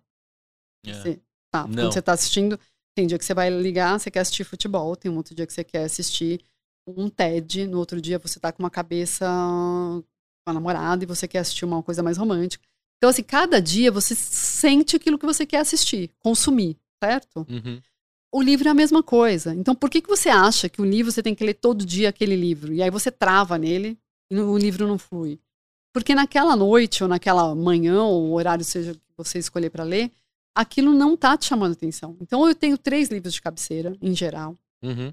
que vão conforme ao meu estado de espírito naquele dia. Então, naquele dia eu tô super, é, por exemplo, na hora de dormir, se eu for ler um livro muito empreendedor, ou que me atisse muita criatividade... Vai estragar seu sono. Vai estragar meu sono, eu vou ficar agitado e eu não preciso daquilo. Aí eu vou ler uma... Um, um romance. Uma biografia. Uma não, não, mas uma biografia que eu gosto bastante, entendeu? Eu tô lendo uma biografia. E aí, que são casos, né? Agora, por exemplo, eu acabei de comprar o do Gilberto Leifert, do pai do Tiago. O livro dele. Esqueci o nome agora, desculpa Roberto, mas o, o, do Thiago Leifert, que trabalhou na Rede Globo anos e contam casos, tal, não sei o quê. Aí é uma delicinha, que eu leio lá uh, as histórias dele e vou relaxar. Aí o outro que eu tô lendo é sobre cavalos, entendeu? Sobre um domador de cavalos, que é de um interesse que não tem nada a ver. Por isso que eu falando assim, não tem nada a ver com a produtividade de, nossa, como eu sou empreendedor, eu preciso. Não, gente, calma, preciso de um assunto é. fora do, do, meu trabalho, fora que não estimule Fontes tanto. Diferentes. Fontes diferentes, repertório. Assim, acho que criar repertório. É, e... Podcast você consome? Eu vou falar a verdade que, eu, que nesses dias tinha um, um meme falando de gente, muita gente falando. Uhum. Sabe, assim, três, quatro pessoas no mesmo podcast. Eu falo, ah, gente, falatório do cacete. Eu tipo, eu não consigo. eu não consigo. Quando tem muita gente. demais, demais. Eu vou lá, falatório do cacete. Então, assim, quando são duas pessoas. Bagunça eu, do cara. É, tipo assim, eu tô. Sabe? A mãe que existe em mim fala, quer, vamos de cada vez. É, mas quando são duas pessoas só falando, eu adoro. Tipo, sabe, tipo, de um papo de mulher, assim, mas também, assim, é no trânsito, o que, que você tá falando agora? É uma conversa gostosa. E YouTube também, alguns canais especificamente. Eu gosto muito do Gary viu? Eu citei ah, ele aqui. O Gary é demais. É, ele me dá um. Eu, eu, eu tenho uma coisa assim, um hábito de consumir tudo muito rápido, depois de um tempo. Tipo, sugo, uhum. entendi. Processa. Processei, entendi quem é Tony Robbins, entendi quem é Gary Vee, quem é Brené Brown, quem é, não sei o que, sabe? Tipo, vai lá, consome, consome, consome. Pronto, já entendi. Aí de vez em quando eu volto lá e dou uma. Uma folhada. Uma folhada de novo, mas pra isso. Tipo, a gente tava falando de fórmula de lançamento, Érico uhum. Rocha, tal, não sei o que. Eu fui lá, fiz o curso, entendi, vi todos os vídeos em imersão, tipo, entendi qual é esse movimento do baixa aqui, PDF, Pronto. lançamento, eu já entendi tudo. Não preciso mais ver isso aqui agora, não. É, acho que é isso, você saber de tudo que está acontecendo, ser muito, muito legal, antenado, Muito legal. É. Eu queria te agradecer assim imensamente pelo papo delicioso. Acho que passou ah. duas horas aí facilmente. Meu WhatsApp deve estar tá bombando. É, seu WhatsApp bombando. Eu vou te liberar, que eu sei que você tem mil coisas. É, agradecer o Rodrigo também, que foi a chama, né, do, né, do nascimento foi, dessa Paula foi. empreendedora que mostrou aqui, inspirou a gente que dá para sim enfiar as caras, né? É. Se, se, puder me permitir brincar com a palavra cara, a cara do conteúdo, você é a cara, é. né? Você depois leva isso, você é, é, a, você alinha os astros. Eu vou guardar isso Muito na minha bom, postagem. Muito bem, muito bom. É, você alinha os astros para que as coisas aconteçam, né, de verdade. Ou o cupido do. do... Não, os astros e as estrelas têm muito a ver. É, né? Que tem muito a ver, sim, é, isso totalmente com você, astros, assim, Os vê- astros mesmo. Os astros que você alinha e garante que, que aquilo, que aquela beleza da estrela aconteça. Hum. É, gostou de gravar podcast? Super, super, super à vontade. A gente não precisa ficar também. Eu sei que tem uma câmera ali, né? Mas Ah, a gente fica muito. esquece A ela. gente esquece ela. Então você é tá aqui numa mesa de sinuca, sabia? É, eu acabei de ver aqui, É. ó, uma caçapa aqui. Tem uma caçava, tem uma É, mesa de sinuca, você tá mas- num bar, a gente tá aqui no, nos Não, eu só achei que tinha que ser de noite esse bar, né? Pra É. acabar com uma cerveja, né? Um drink depois. É verdade. Tudo bem. Eu tô tentando mudar o horário Não, do, brincadeira. do, é do brincadeira. Empreenda Cash. Não, mas eu acho que vai, vai, vai ficar bom, porque com a cerveja a gente ainda fala mais coisas É, legais. você né? vai conseguir mais pérolas. tá? Você, talvez você arrancasse de mim mais nomes, mais podres, mais bastidores. Mais gente chata. Exatamente. Os nomes, né? t- Teria te dado mais nomes, talvez. Muito bom. Queria agradecer imensamente por tudo que Obrigada. você está construindo. É uma surpresa incrível conhecer a sua, a sua história, o seu Obrigada. envolvimento e principalmente o que você está construindo, esse legado. Né? A gente falou muito aqui sobre conexões, né? a gente falou muito aqui sobre pessoas, a gente falou muito sobre construções, coisas que os algoritmos talvez não consigam fazer e acho que nem vão conseguir, né? Sobre relações humanas. Mas principalmente aqui sobre, sobre ser original. Acho que isso foi muito legal aqui na nossa conversa, né? Às ve- Às vezes a gente acha que está muito distante as coisas, mas não, acho que quanto mais original, mais próximo, né? É. De tudo que a gente Autêntico. faz. E deixa aí as redes, como é que a galera encontra você, a cara e tudo mais? Ó, é Paula, arroba Paula no Instagram. É, mas tem cavalo também, tá, gente? Não tem só celebridade. Como é o nome do cavalo? Ó, ah, o cavalo chama Malbec. Malbec. É, lindo, né? Que delícia. Lindo, né? Lindo, Mal- lindo. Malbec. É, eu faço cavalgadas de finais de semana. Que legal. E o trilhas e tal. Uma dica de cavalgada. Para onde que, se eu quiser hoje cavalgar, para onde devo ir? Olha, assim, primeiro que se você não tem experiência nenhuma, tem o Campos do Jordão, tem o Rancho do Tinho. Ele tem, você chega lá e fala, olha, eu quero um cavalo, não sei nada. Ele vai te dar um cavalo para você dar uma volta numas trilhas incríveis de Campos do Jordão de uma hora, uma hora e meia, só para você ter um, um Cavalinho gosto ali. manso, de Cavalinho boas. manso de boas para você ir aprendendo tal, não sei o quê. Hoje em dia eu faço cavalgadas de 20 quilômetros eh, por dia. E aí eu faço na cavalgada sob medida, que hoje está em Portugal, que ela faz viagens pelo mundo e pelo Brasil. E a gente faz trilhas incríveis. Eu tive Legal. Ouro Fino, Amparo, é, e é, enfim, pelo mundo. Agora que é abrindo um pouquinho a pandemia, é, já dá para voltar a fazer. Mas a conexão com o animal é muito, muito legal, assim, sabe? Acho muito. A conexão com a natureza, né? Para mim foi uma, foi, É. um, foi uma tábua de salvação na pandemia, sabe? De eu poder sair de São Paulo, ir lá, mesmo que seja passar o dia, se você não pode, sabe? Ter uma Uhum. experiência.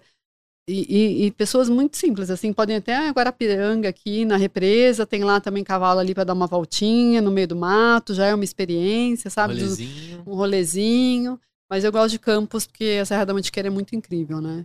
Para quem pode ter essa oportunidade. Ah, e eu, é e eu falo assim, meio, meio, meio vaqueira, tá? Tipo, eu faço hípica, chique, é, adestramento com cavalo lusitano, mas meu negócio é, é, é cavalgada, assim, no meio do mato. No meio do mato. Muito maravilhoso. Com as aventuras. É, É. tipo um cross, né? Você gosta que- do cross do Exato, cavalo. E, é- exatamente. E você sabe que, voltando, a isso, isso imprime na, na, na vida pessoa- profissional, sabe? Eu tinha muito pudor, Gustavo, de novo, nessa coisa, no- nessa cultura do empreendedorismo, é, de você mostrar que você não estava trabalhando.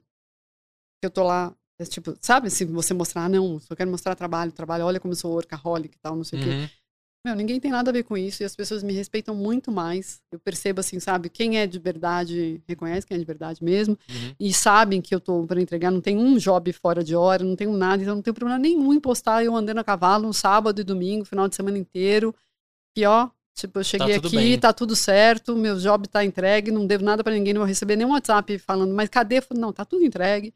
Posso ficar aqui com meu cavalo tranquilamente. As pessoas te respeitam mais. Não é menos, gente. As pessoas respeitam mais. É isso aí. E tá tudo bem. E tá tudo bem. Só o arroba da cara que eu não É peguei. cara de conteúdo mesmo. Cara de conteúdo. Cara- Até isso a gente tem que ser leve, né? É Porque é uma aí. brincadeira tipo cara de conteúdo. É. Pode crer. Eu lembro dessa campanha também. É, Caradeconteúdo.com.br. isso. E você aí, é, me conta, o que, que você achou desse papo? A gente tá indo pro YouTube, né? Eu demorei oito anos para aparecer nos vídeos e, né, sempre nos bastidores ou trabalhando em áudio, agora no YouTube. Então inscreva-se aqui no nosso canal. Se você ficou aqui é, até agora, quer dizer que você gostou do conteúdo. Então deixa esse like, curta aqui, inscreva-se no canal. Mas principalmente, repasse esse vídeo para alguém que precisa dessa dose de inspiração. Eu não acredito que a gente vai mudar esse país que não seja por mão do empreendedor e da empreendedora. Que a mão das pessoas que estão, independente da cor, da bandeira e etc., não vai rolar. Já uhum. faz anos que não rola. E eu acredito demais que é o empreendedorismo que vai movimentar esse país. É a criatividade do brasileiro que torna tão incrível as histórias que passam por essa mesa.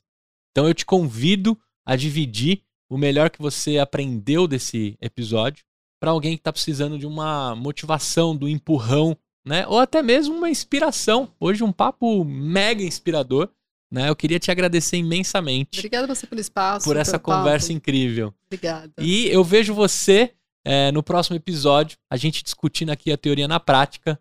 Eu vou dando um tchau aqui, você dá um tchau ali. Tchau, gente. Obrigada. Até a próxima e tchau!